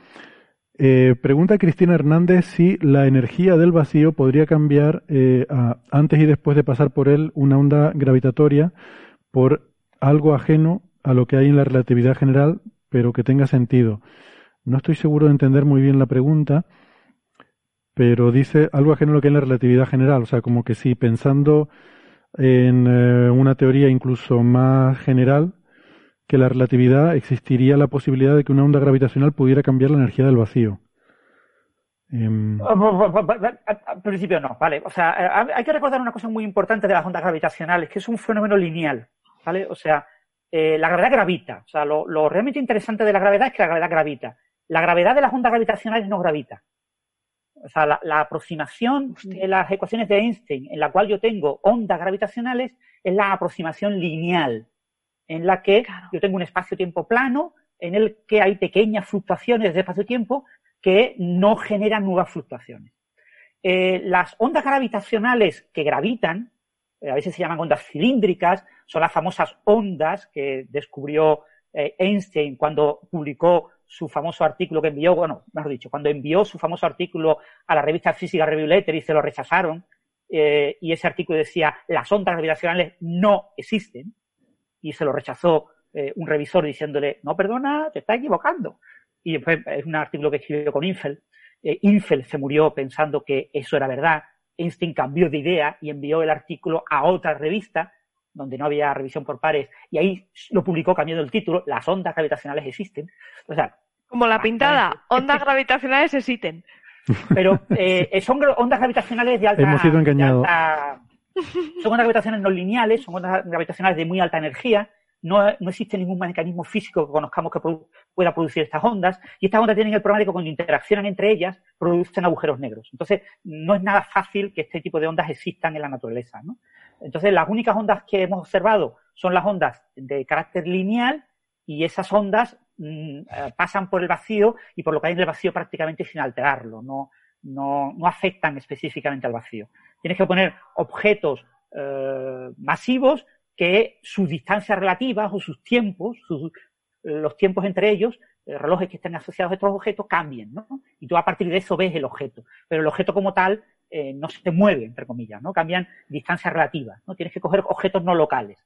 El vacío es, el vacío es algo local, está en una cierta región y la onda gravitacional pasa por ese vacío y no pasa absolutamente nada en ese vacío. ¿eh? Tú tienes que poner objetos bien separados eh, y eh, comunicados entre ellos para que tú veas que hay un efecto por el paso de la onda gravitacional. Muy bien. Pues eh, podemos coger, si quieren, una última pregunta. Por ejemplo, pregunta Lover Chan que, mm, que si... a ver, ah, no, no era esta, vaya, se me ha ido bueno, se me no sé quién la preguntaba, pero la eh, pregunta era... ¿Cómo sabemos si el universo está girando? Esa, esa era la que tiene momento angular, no debería ser un corrimiento al rojo, extra las galaxias. Bueno, el problema de que el universo gire es un problema extremadamente complicado, porque las ecuaciones de Einstein en un universo que gire predicen una serie de cosas que son demasiado exóticas, ¿vale? La cosa más importante que predicen es que en ciertas circunstancias puede haber curvas espaciotemporales cerradas si todo el universo en su conjunto gira, rota, en ciertas circunstancias puedo ir al pasado y construir una máquina del tiempo. Yo pido perdón a todo el mundo, pero las máquinas del tiempo no pueden existir. O sea, si yo puedo llevar al pasado energía, o materia, o lo que sea, eso es un mecanismo que puedo repetir tantas veces como yo quiera, está constantemente repitiéndose y está constantemente generando fuentes infinitas de energía. Eso es un móvil perpetuo. No puede existir. ¿Vale? O sea, no puede una solución de las ecuaciones de Einstein que predizca bajo ciertas condiciones curvas espaciotemporales cerradas, le gusta a todo el mundo, le encanta a todo el mundo, escribe cantidad de libros de eh, ciencia ficción todo el mundo, pero no puede existir porque permite eh, desestabilizar todo el universo y todo se lleva al carajo. Entonces, mm. si existimos, no existe. Entonces, el universo como tal no puede estar girando porque las soluciones más sencillas en las que el universo está girando, por ejemplo, la famosa solución de, de ¿cómo se llamaba? El regalo que le hicieron a Einstein, eh, Gödel, de Kurt Gödel. Kurt Gödel le regaló a Albert Einstein, lo que pasa es que se lo regaló como dos años después de cumpleaños, eh, un artículo, en, iba a ser para un congreso en honor a Einstein, eh, en el que proponía una solución cosmológica con un universo que rota. Y eso complica mucho. Es decir, las ecuaciones de Einstein permiten muchas soluciones, porque las soluciones en ocasiones este se construyen eh, a base de pegar y de pegar, recortar y pegar, ¿no? Vas recortando trozos y lo vas pegando. Tú puedes construir lo que te dé la gana, pero sostener esos objetos como objetos físicos requiere la clave, un mecanismo que lleve desde un objeto que no tenga esas cosas raras al objeto, a ese objeto. Si yo no tengo un mecanismo de formación, el objeto final probablemente no existe, no puede existir muchas veces. ¿no? Hmm. Entonces, los agujeros negros sabemos que existen porque tenemos un mecanismo de formación, que es el colapso de ciertas estrellas. ¿no? Si se descubre algún día que la materia eh, siempre puede eh, adquirir eh, densidades de energía infinitas, tan grandes como yo quiera, lo mismo se descubre alguna vez, no existirán los agujeros negros. En el proceso de colapso se parará el colapso. Es decir, para que haya un objeto físico tengo que tener un mecanismo de formación. Y si no tengo mecanismo de formación, ese objeto físico no puede existir y, las soluciones de tipo universo girando eh, tienen muchísimos problemas técnicos y generan muchas dificultades. ¿no? Entonces, igual que yo puedo de un agujero negro en rotación extraer energía, el proceso de Penrose, de un agujero negro eh, girando puedo extraer energía y hacer barbaridad. Mm. Y además observacionalmente se ha buscado, porque parece que la métrica de Gödel, eh, una de las cosas que predice es una dirección privilegiada, habría una dirección privilegiada en el giro de las galaxias, y eso es algo que se ha buscado, y hasta los los límites observacionales que se han podido poner es compatible con rotación cero. Que no recuerdo exactamente cuánto es ese límite, pero no sé si era algo así como grados por gigaño o algo así. Sí, pero aún así serán, eh, siempre, siempre habrá un límite, ¿vale? Igual que en la mm. masa del fotón, igual que todos los parámetros físicos siempre tienen límites, porque nunca puedes decir este parámetro tiene que ser cero, ¿no? Puedes decir, mm. porque la teoría predice que es cero, muy bien, pero puedo modificar la teoría poniendo un valor distinto de cero. y siempre que sea muy pequeñito, los límites eh, habrá un límite de exclusión. Es decir, por debajo de cierto límite nadie nunca lo ha probado. Entonces puede que exista, ¿no? Claro, por eso digo que el límite ¿no? es compatible con que sea cero. Eh, muy bien, pues nosotros nos despedimos entonces ya hasta la semana que viene. Mm, Francis, Sara, muchas gracias y a María también por su participación hoy. Gracias a la gente que ha estado siguiendo el directo. Nos vemos la semana que viene. Adiós. Chao, chao.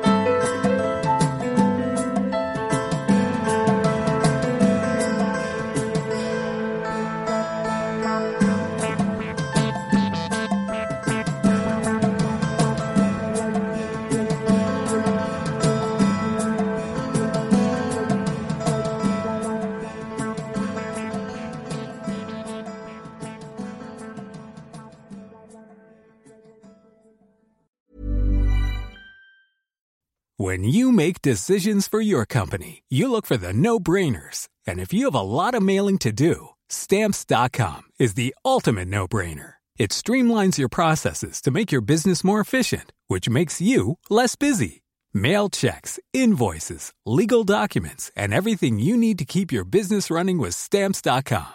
Seamlessly connect with every major marketplace and shopping cart. Schedule package pickups and see your cheapest and fastest shipping options from different carriers with rates up to 89% off USPS and UPS rates. And with the stamps.com mobile app, you can take care of mailing and shipping wherever you are. Make the same no-brainer decision as over 1 million other businesses with stamps.com. Sign up with code program for a 4-week trial plus free postage and a free digital scale. No long-term commitments or contracts.